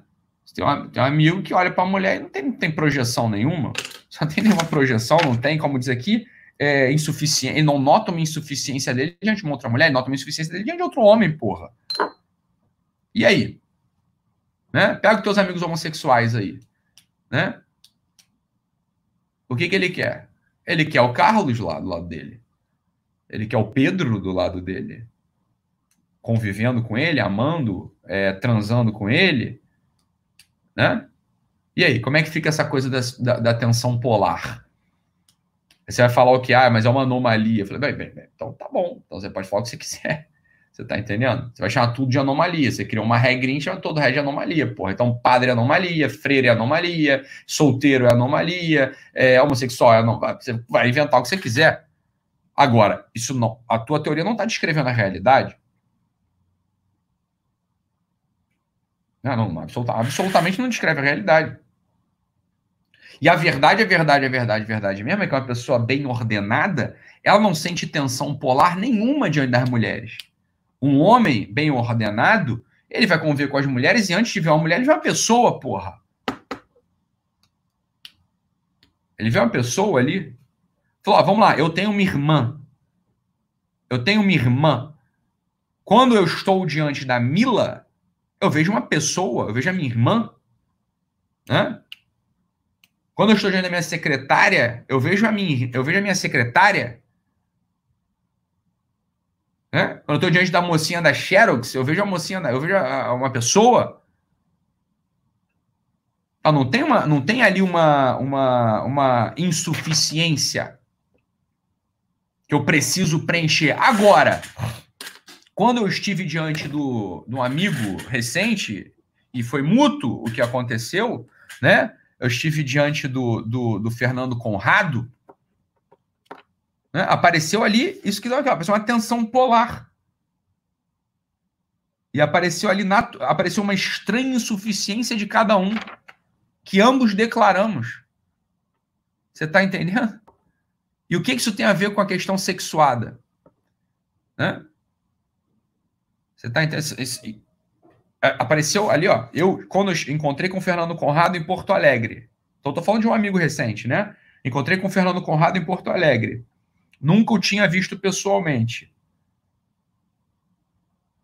Então, não, não temos. A, a, ambos somos homens, ambos somos heterossexuais, né? Não apareceu nenhuma tensão sexual na, na, na relação. E aí a pergunta que fica: apareceu tensão sexuada? Porra, não. Apareceu a tensão humana, porra.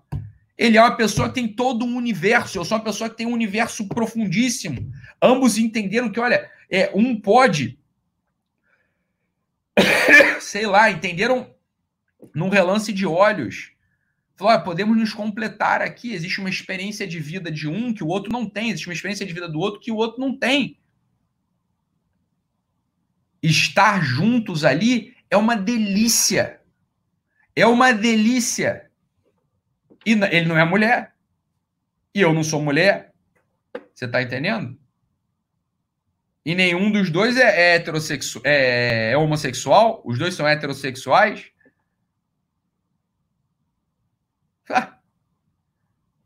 Então, Julião Marisa, é, é, essa é uma teoria. É, é uma teoria esquisita. Você está entendendo? É uma teoria que não está correta. É uma teoria que tem, tem, tem muito de, de, de romantismo vulgar e tentativa de justificativa que não se aplica. Né? A questão é a relação, é a interação entre as pessoas. A própria percepção das pessoas está condicionada por ela, por essa tensão projetiva. Nem sempre dir-se-á é certo, mas a explicação. Nem sempre dir-se-á é certo, mas a explicação é que todo humano se dá em diversos graus. O próprio Julião Maria está falando isso aqui, porra. E como diziam os matemáticos, pode tender a zero. Mas olha o que ele fala em sequência. Isso não é coisa de filósofo. Olha o que ele fala em sequência.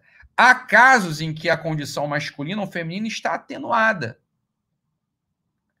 posta entre parênteses ou eliminada.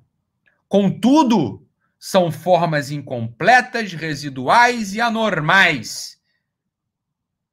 Tá bom, Julia Maria, você está querendo se levantar contra dois mil anos de tradição né, antropológica, é, baseado em nada. Baseado na coisa que você viu. Falar, ah, acho que é assim. Acho que antes de ser gente, tu é homem, tu é mulher. Tu não está provando nada, Julião. Inclusive, essa é uma característica dos textos do Julião Mares. Ele não prova nada. Ele dá vários insights, é legal, né? Mas não prova porra nenhuma. Não tem uma nota de rodapé, não tem uma referência nos livros dele, né? É, são ensaios os livros dele. Ele está falando. Está falando, está falando, está falando. Agora, você tem que tomar muito cuidado. Olha o que ele falou aqui. Ele falou assim: ah, o que aconteceu entre eu e o, e o Conrado, o que aconteceu entre eu e o Henrique Cal, o que aconteceu entre eu e o Dario, o que aconteceu entre eu e o Arno, entre eu e o outro Dario, sei lá, entre eu e é, o Daniel, entre eu e a puta que parei, entre meus amigos. Ah, isso é anormal, incompleto ou residual. Né? Porra. Mas aí você tá me fudendo? Né? O que aconteceu com o Papa, com todo o clero com o Cristo mesmo, você está entendendo? É incompleto, residual ou anormal, porque ele não se deixou afetar por uma tensão polar masculina e feminina.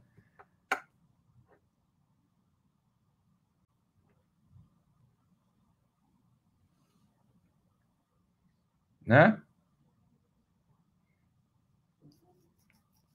É muito raso, é um conceito muito raso, muito raso é muito raso e ele, no final das contas, é um conceito que vai, just, vai te ajudar a justificar uma série de erros que você faz diante da vida. Vou te dizer quais.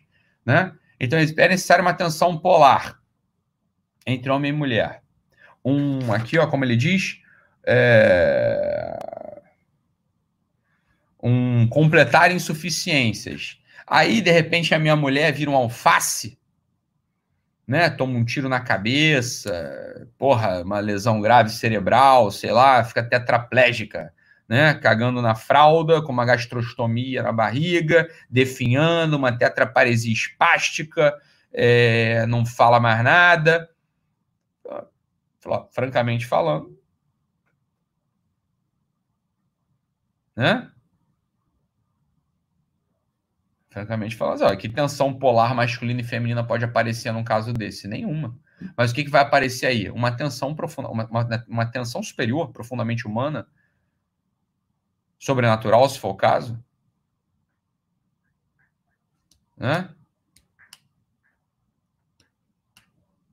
Você vai cuidar da pessoa, amar a pessoa, você vai completar tudo ali, você tá entendendo? Falar, ah, o que, que tem a ver o cu com as calças? Você tá entendendo? Ele tá falando de convivência aqui, o Julián Marias, né?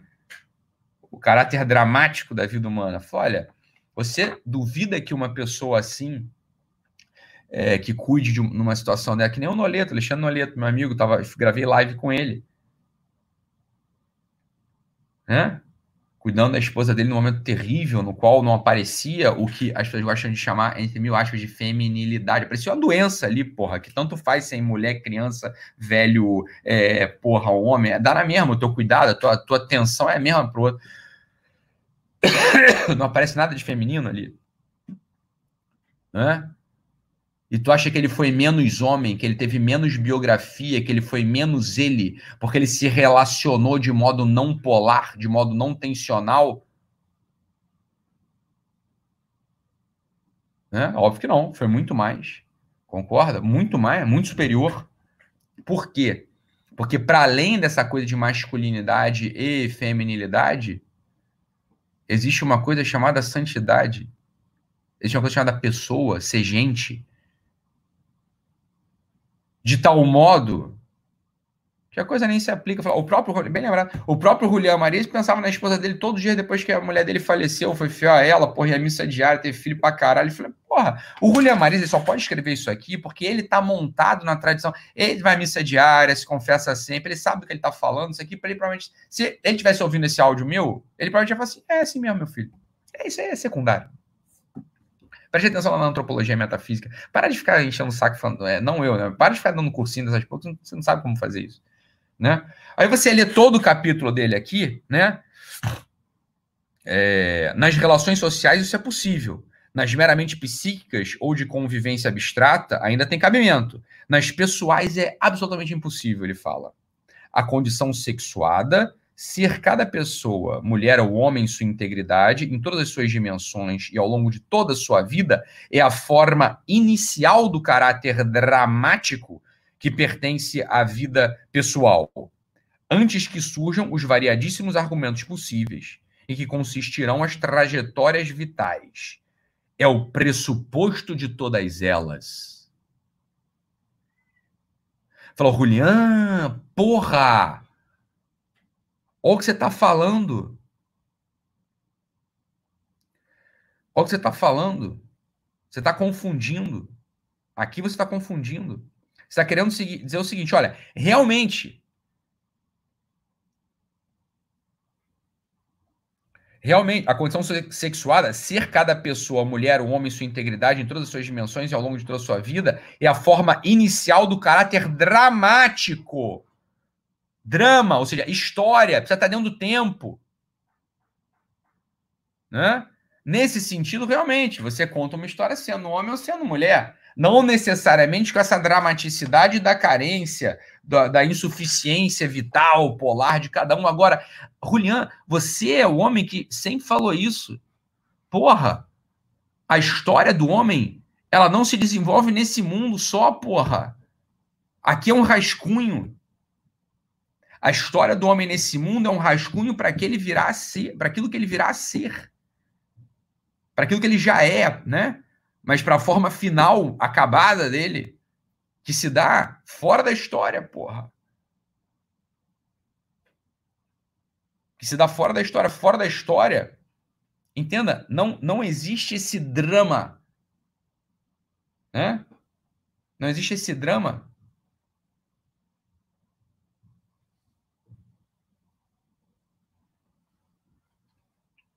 Então, é, é, é, esse é o ponto. Então, o que eu quero dizer é o seguinte: olha só, na história que a gente conta aqui, na história narrativa, realmente eu sou homem, tu é mulher, não sei o quê, essa coisa entra em jogo pouquíssimas vezes, na verdade. A maior parte do tempo, a gente tem que ser homem. A gente tem que ser homem no sentido pessoa. Hã? Pessoa. É, esse é o ponto da história. Esse é o ponto da história.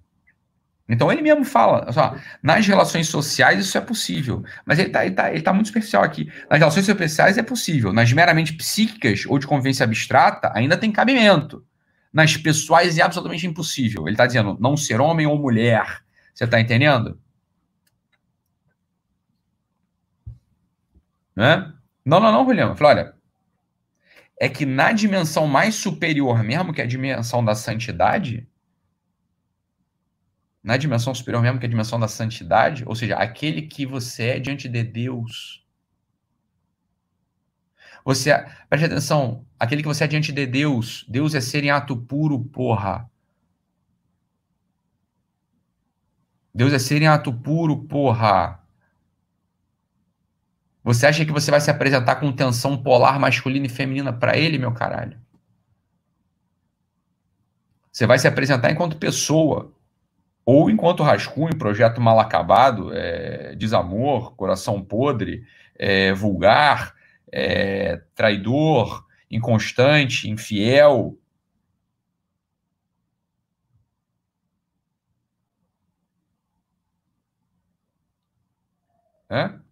Então, olha, no limite, você vai concordar comigo. No limite, a tensão polar é entre o homem e Deus.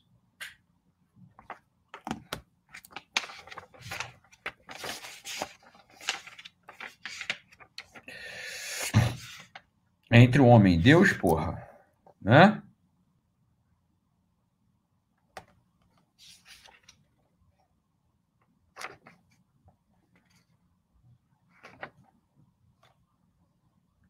É muito curioso aqui, ó. Os capítulos do livro do Julián Marias. A condição pessoal da vida humana. Pá. Os três níveis. Depois pessoa masculina e feminina. Né? Depois gênese da pessoa. Depois o caráter dramático do pessoal. Aí vai, relevo do mundo pessoal, do cacete. As fronteiras, aí ele põe aqui, os falecidos, a religiosidade, a personalização do, do, do, não pessoal. E aí ele põe aqui, o grande ausente, Deus. Ele vai falar de Deus. Ou seja, o homem diante de Deus.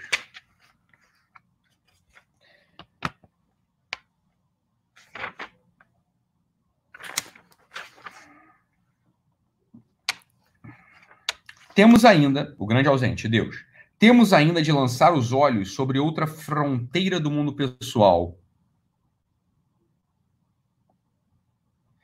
Aquela que é a forma suprema de ausência e, ao mesmo tempo, envolve a realidade mais pessoal imaginável: Deus.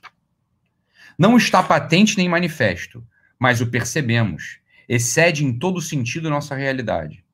E o que é mais, toda realidade conhecida Existe, porém, uma relação cuja forma mais frequente e importante se chama religião, e que é a relação pessoal por excelência.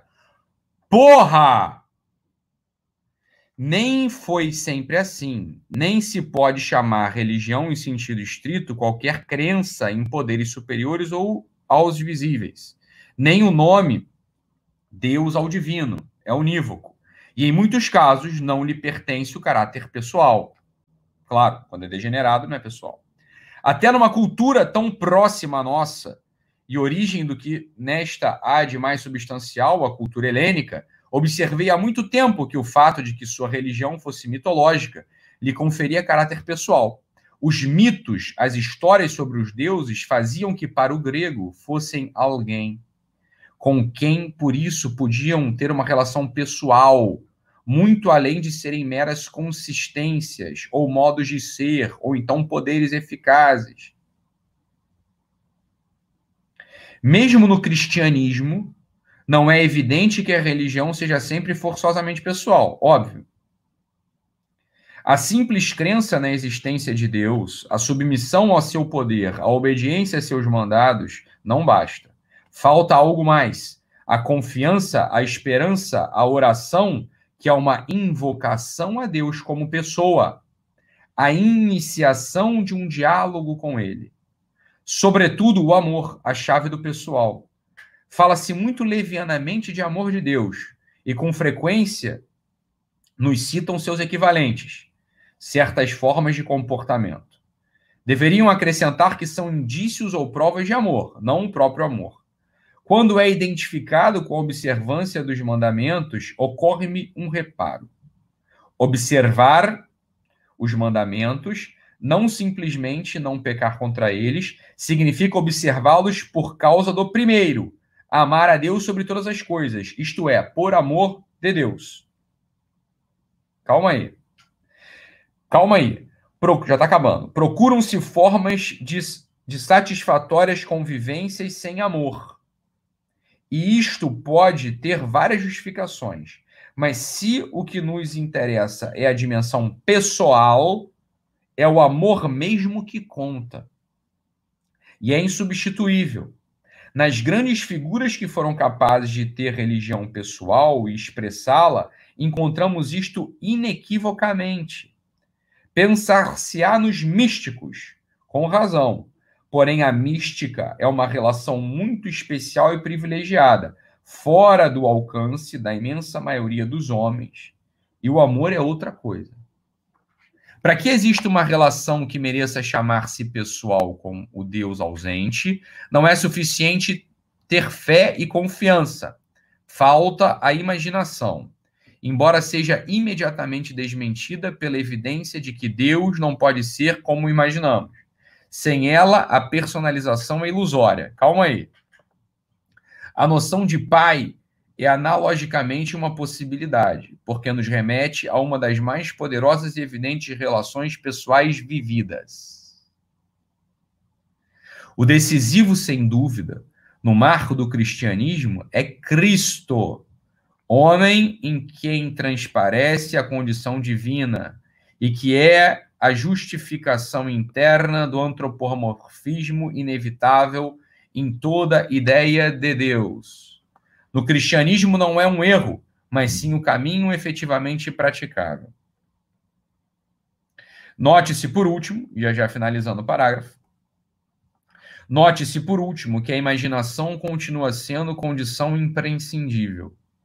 Até os que viram Cristo, até os discípulos que conviveram com ele longamente, tinham de imaginá-lo, como Jesus recorda, por exemplo, a Filipe.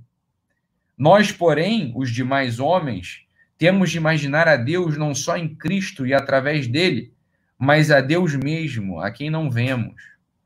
É preciso acionar todos os recursos da pessoa para mitigar a máxima ausência, estabelecer a suma relação pessoal, onde está a porra da condição sexuada neste capítulo.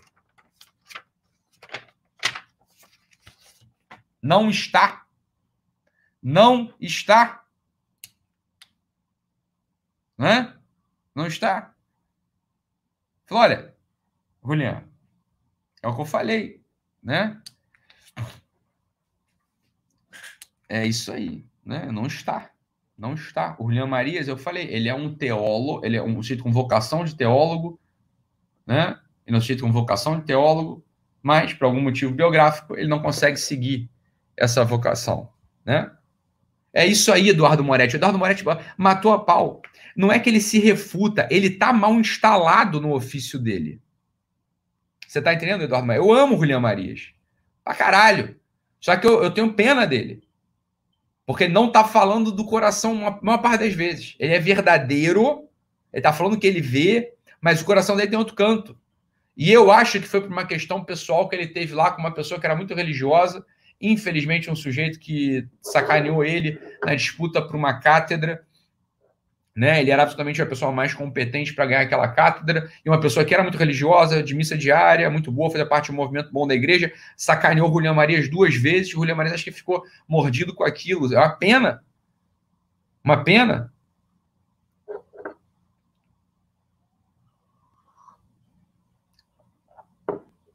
É isso aí, ó, Daniel Souto. Excelente pergunta. Ele não estaria se referindo ao fato de que a masculinidade e a feminilidade são elementos intrínsecos do ser pessoal humano e que vão informar todo o desenrolar da sua biografia, inclusive na eternidade? É óbvio.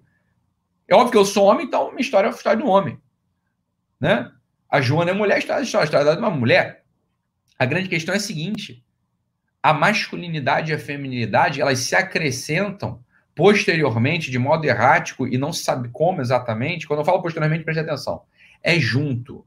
O Daniel está certo, é a mesma coisa, é intrínseco. A grande questão é: isto não importa. Você está entendendo? Isto não importa.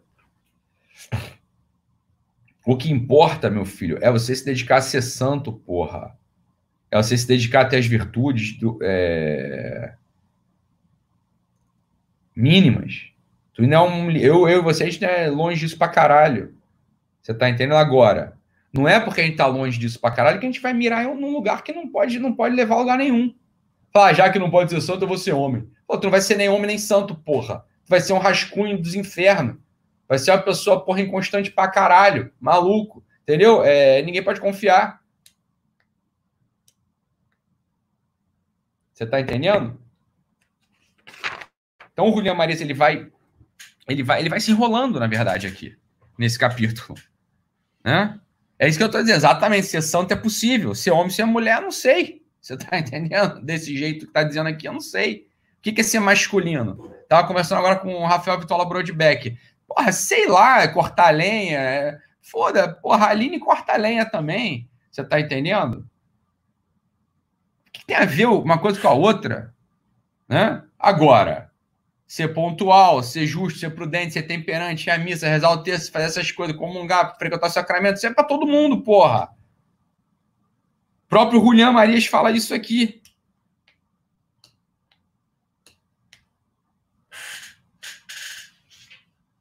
Advirta-se que não se trata do sexual em sentido estrito, dimensão sumamente importante interessante da vida humana, porém parcial, que não abarca a vida inteira e que deixa fora a maior parte de seus conteúdos, que não são de modo algum sexuais, mas que nunca deixam de ser sexuados, né? É uma enrolação do caralho para dizer o seguinte: ah, sexo é bom, mas não é disso que eu tô falando. Eu tô falando de uma outra coisa, falando do ser masculino e do ser feminino, dependendo do sexo. É isso que ele tá dizendo aqui. Né? Mas também não diz médio, ele não tá, ele não tá explicando as coisas. Mais ainda, a primazia do sexual sobre o sexuado tão difundida agora por interpretações que violentam a realidade, converte-se em um estorvo para as relações pessoais e é uma das causas de sua menor frequência e perda de intensidade. A ideia de que as relações entre homem e mulher são ou devem ser sexuais não só converte em frustradas a imensa maioria delas, como dificulta a aproximação, o contato dos núcleos pessoais, dos projetos em que cada um consiste. Porra, isso é equivalente a dizer o que eu estou dizendo o tempo todo. Foda-se, você tá entendendo? Porque eu consigo saber que eu sou homem e que você é mulher quando a gente está na cama. Moleza? Né? Agora, quando a gente não está na cama, ou seja, quando a gente não está na condição sexual, mas quando a gente está na condição sexuada, equivale a dizer o seguinte: foda-se, seja uma pessoa. Isso dá para você ser. Isso você consegue ser. Uma pessoa nobre, justa, leal, honrada. E qual é a diferença de você ser uma mulher ou você ser um homem, porra? Você tá entendendo? Qual a diferença que você. Ó, no fundo, no fundo, no fundo, a teoria do Julián Marias ela, ela, é, ela é mais ou menos tautológica. Ele, ao mesmo tempo,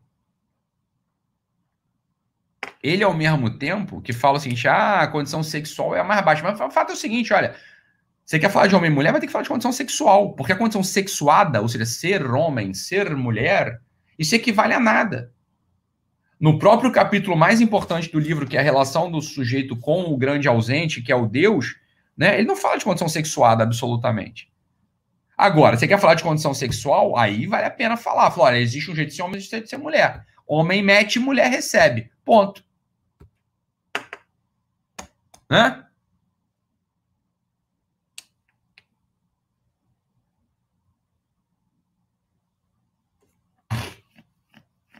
Aí sim, vamos falar de condição sexual. Agora vai falar de condição sexuada? Ah, o que é ser feminina? O que é ser masculino? O que é ser o caralho? Você não sabe fazer essa porra, porque sabe por que você não sabe? Porque não importa. Você presta atenção. Se fosse para saber, se fosse para saber, é aqui, ó. Tava aqui, né? Se fosse para saber, Tava aqui, né? Tava aqui. Se fosse para saber,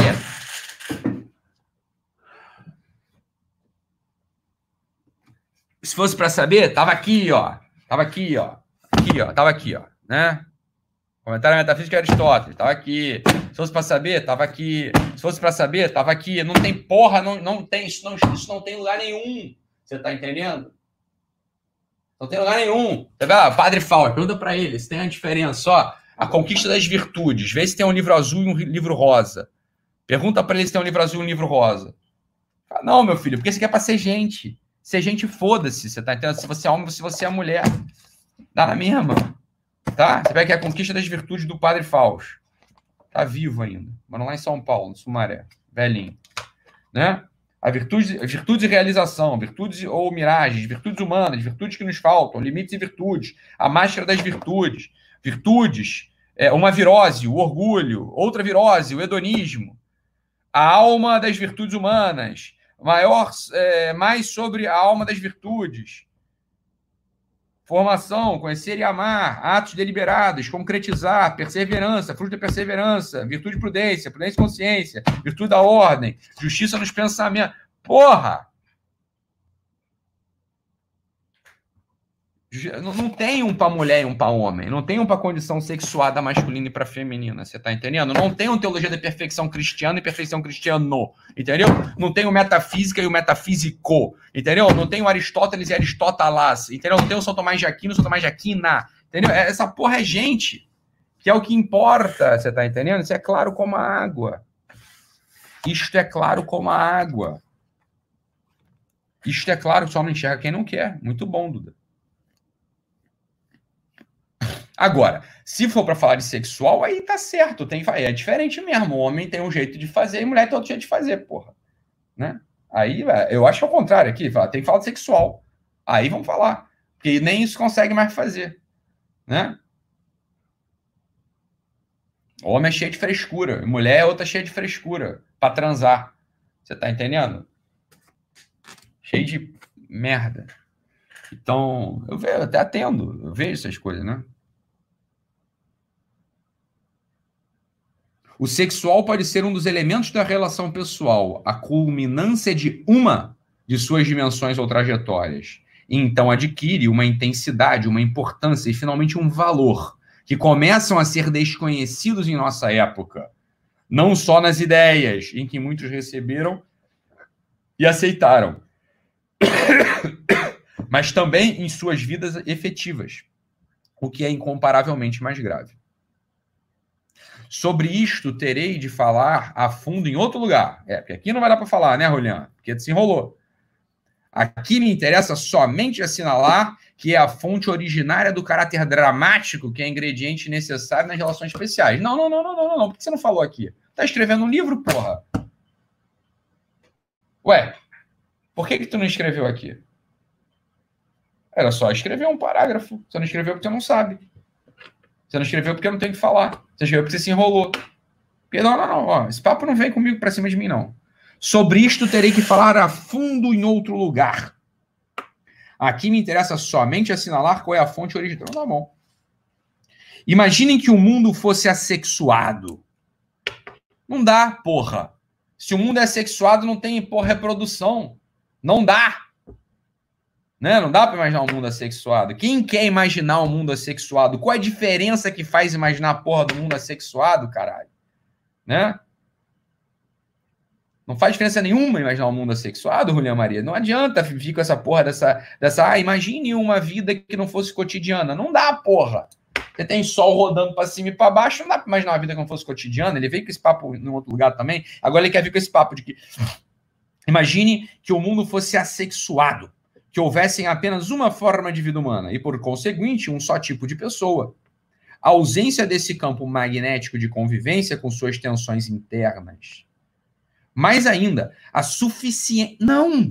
Não, porra! A suficiência, em princípio, de cada pessoa para ser. As insuficiências apareceriam depois, para a realização de seus projetos particulares tudo isto faria que o mundo tivesse uma estrutura nada parecida com a que conhecemos e seria muitíssimo diferente seu elemento pessoal. Nananina, não.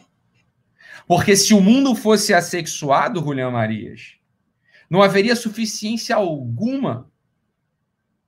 Alguma haveria suficiência. Por quê? Porque o homem ainda não estaria em comunhão com Deus.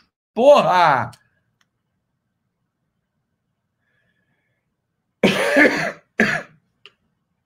Não haveria suficiência alguma, Julian.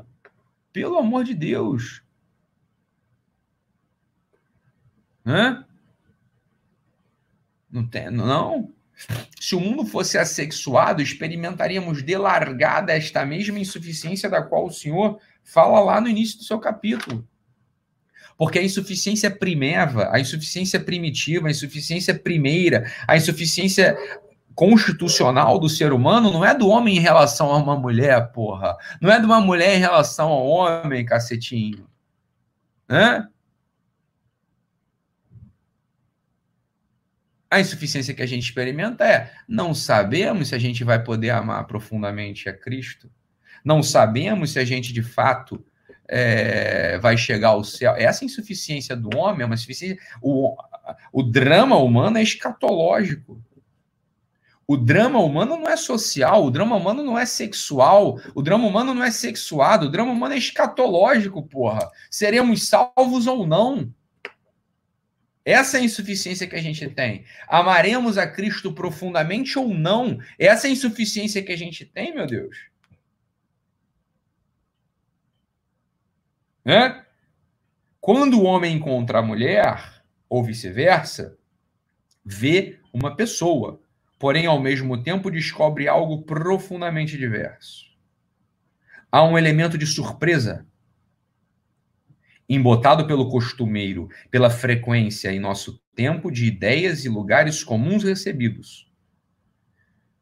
Então volta aqui, há um elemento de surpresa, de descoberta, que é a forma primária da atração, anterior especificamente sexual. Questione isso, não necessariamente. Não necessariamente. Muito antes, pelo contrário. Uma mulher só se distingue do homem não pela condição sexuada, mas pela condição sexual, porra. Entenda? Isso que ele está falando aqui, desse algo profundo, descobre algo profundamente diverso. Quando eu encontro um amigo, ele é algo profundo. Um amigo homem, ele é algo profundamente diverso de mim, porra independente se ele é homem, se ele é mulher. E ele me chama. Essa insuficiência eu percebo e quero estar com ele para que eu seja um pouco menos insuficiente. E se eu puder preenchê-lo e completá-lo, igualmente, ainda que ele seja homem, porra. Ainda que ele seja homem e eu também seja homem. Ou seja, não tem tensão polar masculino e feminino. A tensão polar masculino e feminino, ao contrário do que o Julian Marias diz aqui, existe quando existe a tensão sexual e não a sexuada, porra.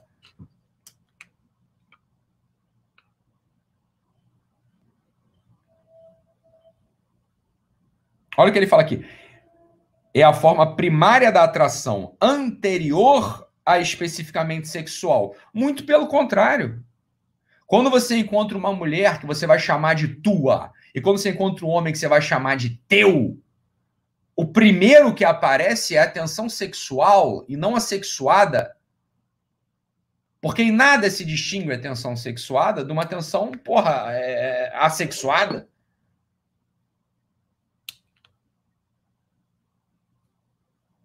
O que o William Maria está falando aqui? E o pior é como uma pessoa cai nisso aqui. Essa impressão de novidade em formas intensas de mistério leva a uma curiosidade que poderia perder-se, e seria perda imensa. Primeiro passo para uma procura do núcleo pessoal adivinhado, entrevisto, denunciado na corporeidade e ao mesmo tempo oculto por ela. Hã? Então, pronto, é o que você está falando. Falando, olha só, é, é, que é o seguinte: o, o corpo feminino ele não é ele não é sexuado, ele é sexual. Porque veja, se eu não tenho um interesse sexual numa mulher, o corpo dela para mim é indiferente do corpo de um homem, que eu não tenho. Podia ter, mas eu, eu, Italo Marcili, por algum motivo, eu não tenho tensão sexual com o corpo masculino. Não é? Então, é irrelevante a questão sexuada. O que importa é a questão sexual. Bem, algum corpo feminino, alguma mulher, algum corpo feminino me desperta a polaridade da tensão sexual. Falar agora faz sentido. Entende? Então ele está falando o inverso. Fala, não, ele está querendo, tá querendo pintar a coisa do jeito que ela não é. Ah, da coisa do jeito que ela não é. Fala, o que importa é a questão sexual, e não a questão sexuada, porra. A questão sexuada é irrelevante. O, mas, o ser masculino e o ser feminino é irrelevante. O que, o que, que conta? Resumindo aqui, o que, que é, o que, que é o importante da história? Seja gente, seja pessoa, adquira as virtudes, adquira o amor a Deus, adquira a religião, e quando você encontrar uma pessoa por quem né, você tem a tesão, e seja possível, porque vocês são solteiros, né? Você vai namorar essa pessoa e casa com essa pessoa, porra. E transe com essa pessoa e tenha filhos com essa pessoa. Porra, sendo gente. Sendo gente, você tá entendendo? Que é a grande luta. Só, você luta por ser gente e à noite você namora tua mulher, porra. Tu luta por ser gente o dia inteiro, com ela, inclusive, com teus filhos, com teus amigos, com os caras, e quando tu for, né, é, tiver de noite, tiver de tarde, tiver um tempinho, você vai lá e transa com a pessoa que você, que você ama. Porra! Agora, é, um, é uma enrolação do caralho. O que é ser mulher? O que é ser homem? O que é, o que é ser masculino? O que é ser feminino? Essa história não importa, você está entendendo? Não é o Ítalo que está dizendo que não importa, não. Você pega os grandes tratados, sei lá, sei lá, Chesterton, né? Chesterton, porra, você pega, sei lá, Aristóteles e São Tomás, você pega Antônio Royo Marim, você pega, porra, Álvaro Calderon, pega o Fausto, Pega o Thomas de Kempis, a imitação de Cristo, pega o caralho. Você tá entendendo? Ninguém. Todo mundo já entendeu isso. Foda-se se você é homem, se você é mulher. Você tá entendendo? Não faz diferença nenhuma. Você vai ser gente. E quando você tem tesão pela pessoa que você tem um compromisso, você vai e transa com ela, porra.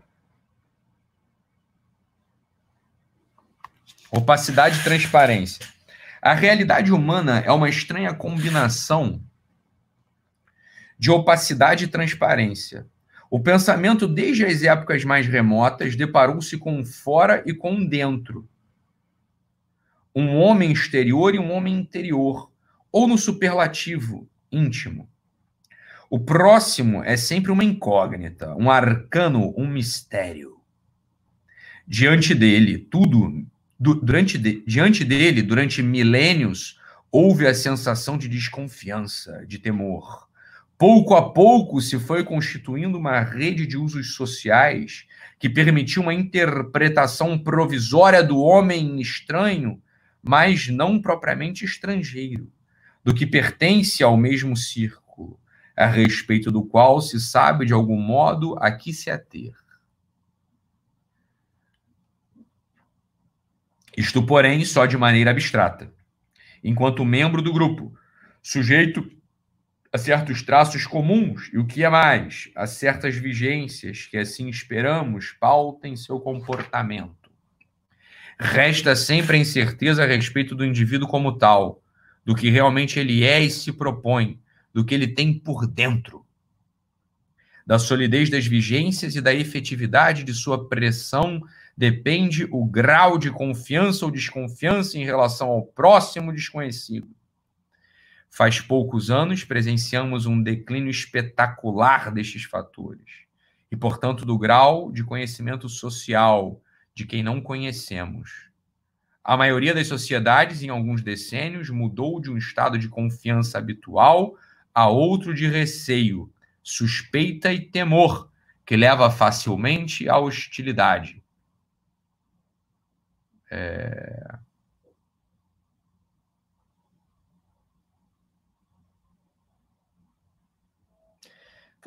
Discutível, né? Discutível. Né? A gente está num, num, momento agora de confiança absurda. É... Veja-se, por exemplo, esses aplicativos todos de, de, de, Uber. Você pega o carro, a pessoa te leva, você nunca viu, a pessoa você confia, né? É o iFood, a pessoa entra na tua casa com uma comida, você come, você não acha que vai ser envenenado, né? Então, é, Instagram, você, grupo de amizades, é, grupos. É, é, então, não, não, não, veja bem, isso aqui é, assim, é análise superficial. Não é necessário que seja assim. Né? Não é necessário que seja assim. Nas relações entre homens e mulheres, a primazia da interpretação sexual, a ignorância de como se veem mutuamente e o que se espera ou teme do outro sexo, as recentes suspeitas a respeito do que se chama assédio sexual, as consequências profissionais ou jurídicas que isto pode ter, trouxeram uma desconfiança cujo resultado mais alarmante é a eliminação da espontaneidade. São cada vez mais numerosos os homens e as mulheres que não sabem como se conduzir em relação aos seus próximos. Isto é simplesmente devastador. Uma dessas tendências em que a humanidade embarca com incrível frivolidade e sem ter a mais remota ideia de quais podem ser as consequências está se estabelecendo uma opacidade primária entre os dois sexos, uma espécie de cortina, não de aço, mas de uma matéria mais sutil e com certeza mais resistente. Julian Marias, o senhor não está errado, é óbvio que senhor vai dizer que o senhor está errado. Agora, isso não está acontecendo só entre homem e mulher, meu filho, isso está acontecendo entre todo mundo. Não é? Isso não é um privilégio da, da perda de espontaneidade entre homem e mulher. Observe a relação de homem com homem, de mulher com mulher. As relações de mulher com mulher são desastrosas, na sua totalidade. Isto não é um problema da perda sexuada, ou da perda da condição sexuada, ou da perda da masculinidade da feminilidade. Isto é um problema da perda da humanidade, caralho. Não se sabe mais ser gente. Não, o, o senhor mesmo, William Maria, tem um livro chamado é o Tratado da Convivência. Isto é um problema da convivência, da perda da convivência, da perda da capacidade de conviver. É um problema da, da, da capacidade de conviver. Que não é privilégio. Eu não sei como me relacionar com uma mulher. Pelo contrário, na verdade, muito pelo contrário. A gente vê muito mais homens conseguindo se relacionar com mulheres e mulheres conseguindo se relacionar com homens do que homens conseguindo se relacionar com homens e mulheres conseguindo se relacionar com mulheres. Tô errado? Tô errado ou não? Não é? É muito mais fácil um homem conseguir fazer amigas mulheres e as mulheres fazerem amigos homens do que o contrário. Né? Do que homem conseguir ser amigo de homem, mulher você conseguir ser amiga de mulher. Logo, a crise é uma crise de humanidade, porra. Não é uma crise de masculinidade e feminilidade, não é uma crise da questão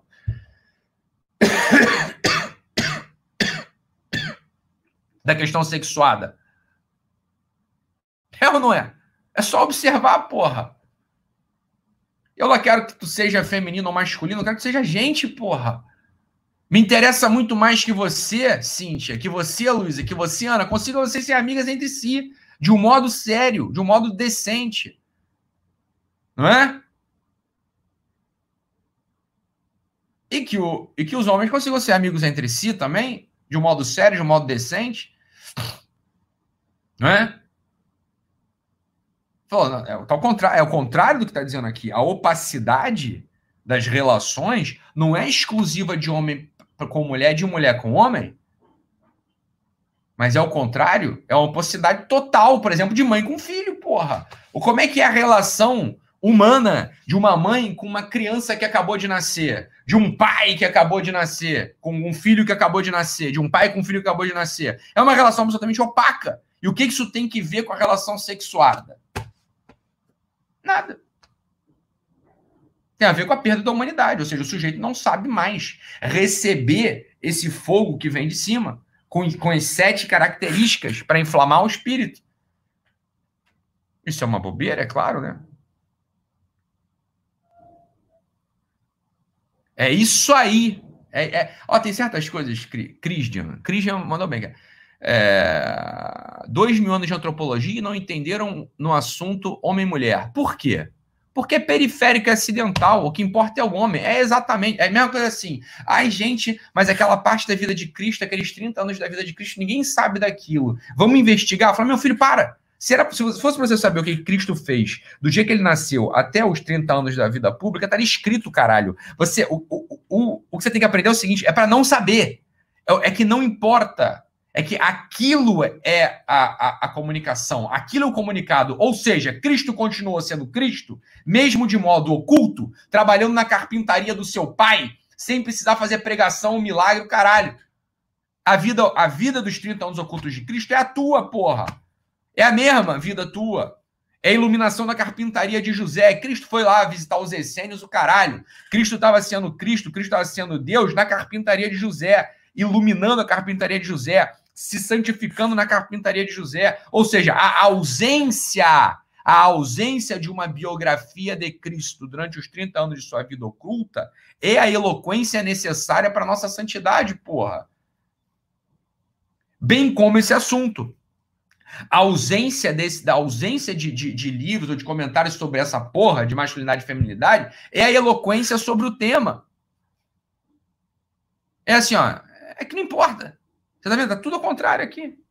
Esse livro é fantástico. Eu mesmo comprei os direitos autorais. Os direitos autorais estão comigo, né? Não estão comigo, estão, com a editora, né? Mas enfim, eu que pedi. E eu vou prefaciar o livro. O livro é ótimo.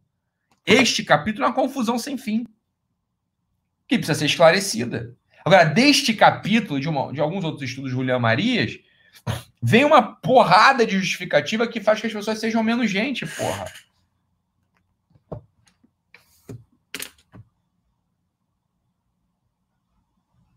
Junto, porém, à opacidade, há a transparência. A vida humana é em si mesmo inteligível.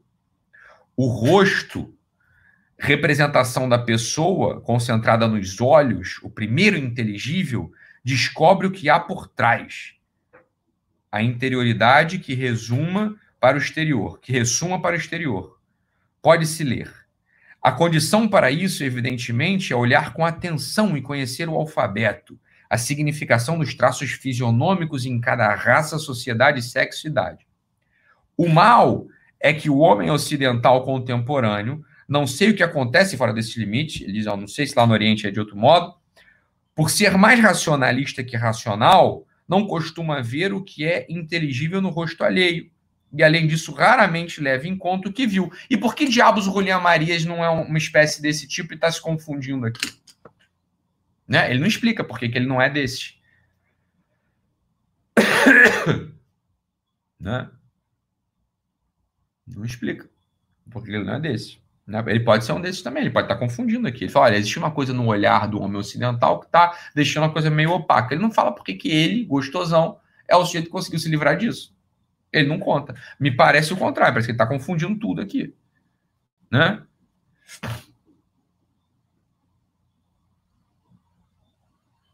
Esta possibilidade tem o máximo alcance entre homem e mulher, porque é o rosto, em sua expressão, onde mais claramente se manifesta o projeto em que consiste a pessoa. Se se tiver interesse, e, portanto, atenção e certa sensibilidade, ver-se-á com bastante clareza quem é a mulher que está diante de nós. E suponho que pode dizer-se o inverso, com uma condição: que cada um deixe fluir e expressar-se sua realidade, que não a coíba, deforme ou suplante. Ah, é? Ah, é? Vamos lá. Por Juliana Maria. É porque, é porque, é o seguinte, assim, na boa, tu escreveu esse negócio aqui, tu tinha 89 anos, né? Quando você escreveu esse livro aqui. Então, beleza.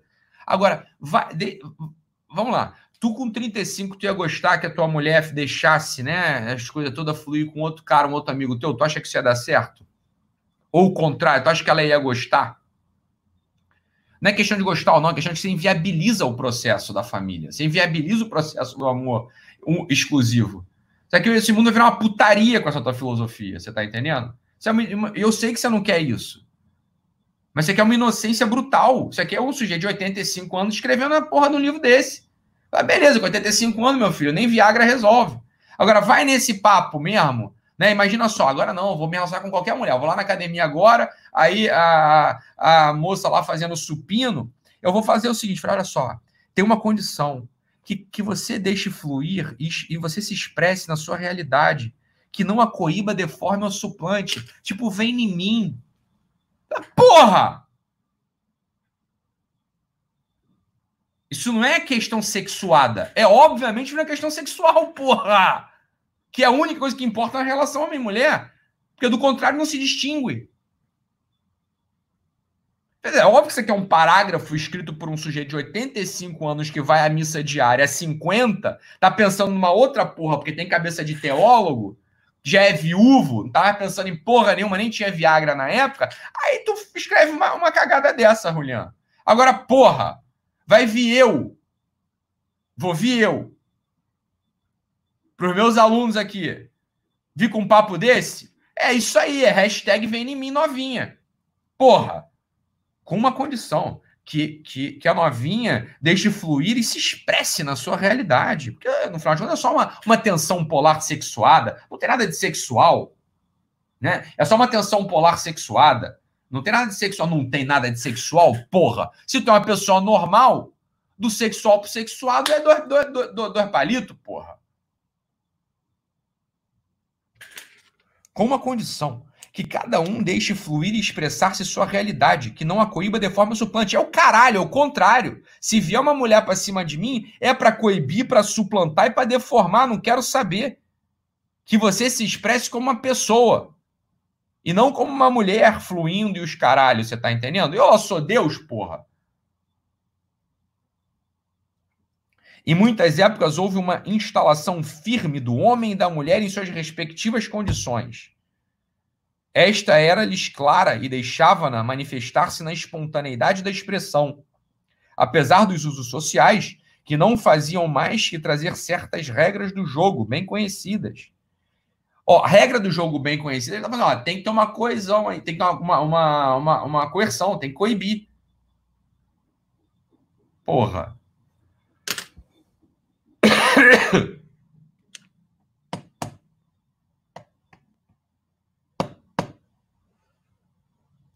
Isto já não é plenamente verdadeiro em nosso tempo.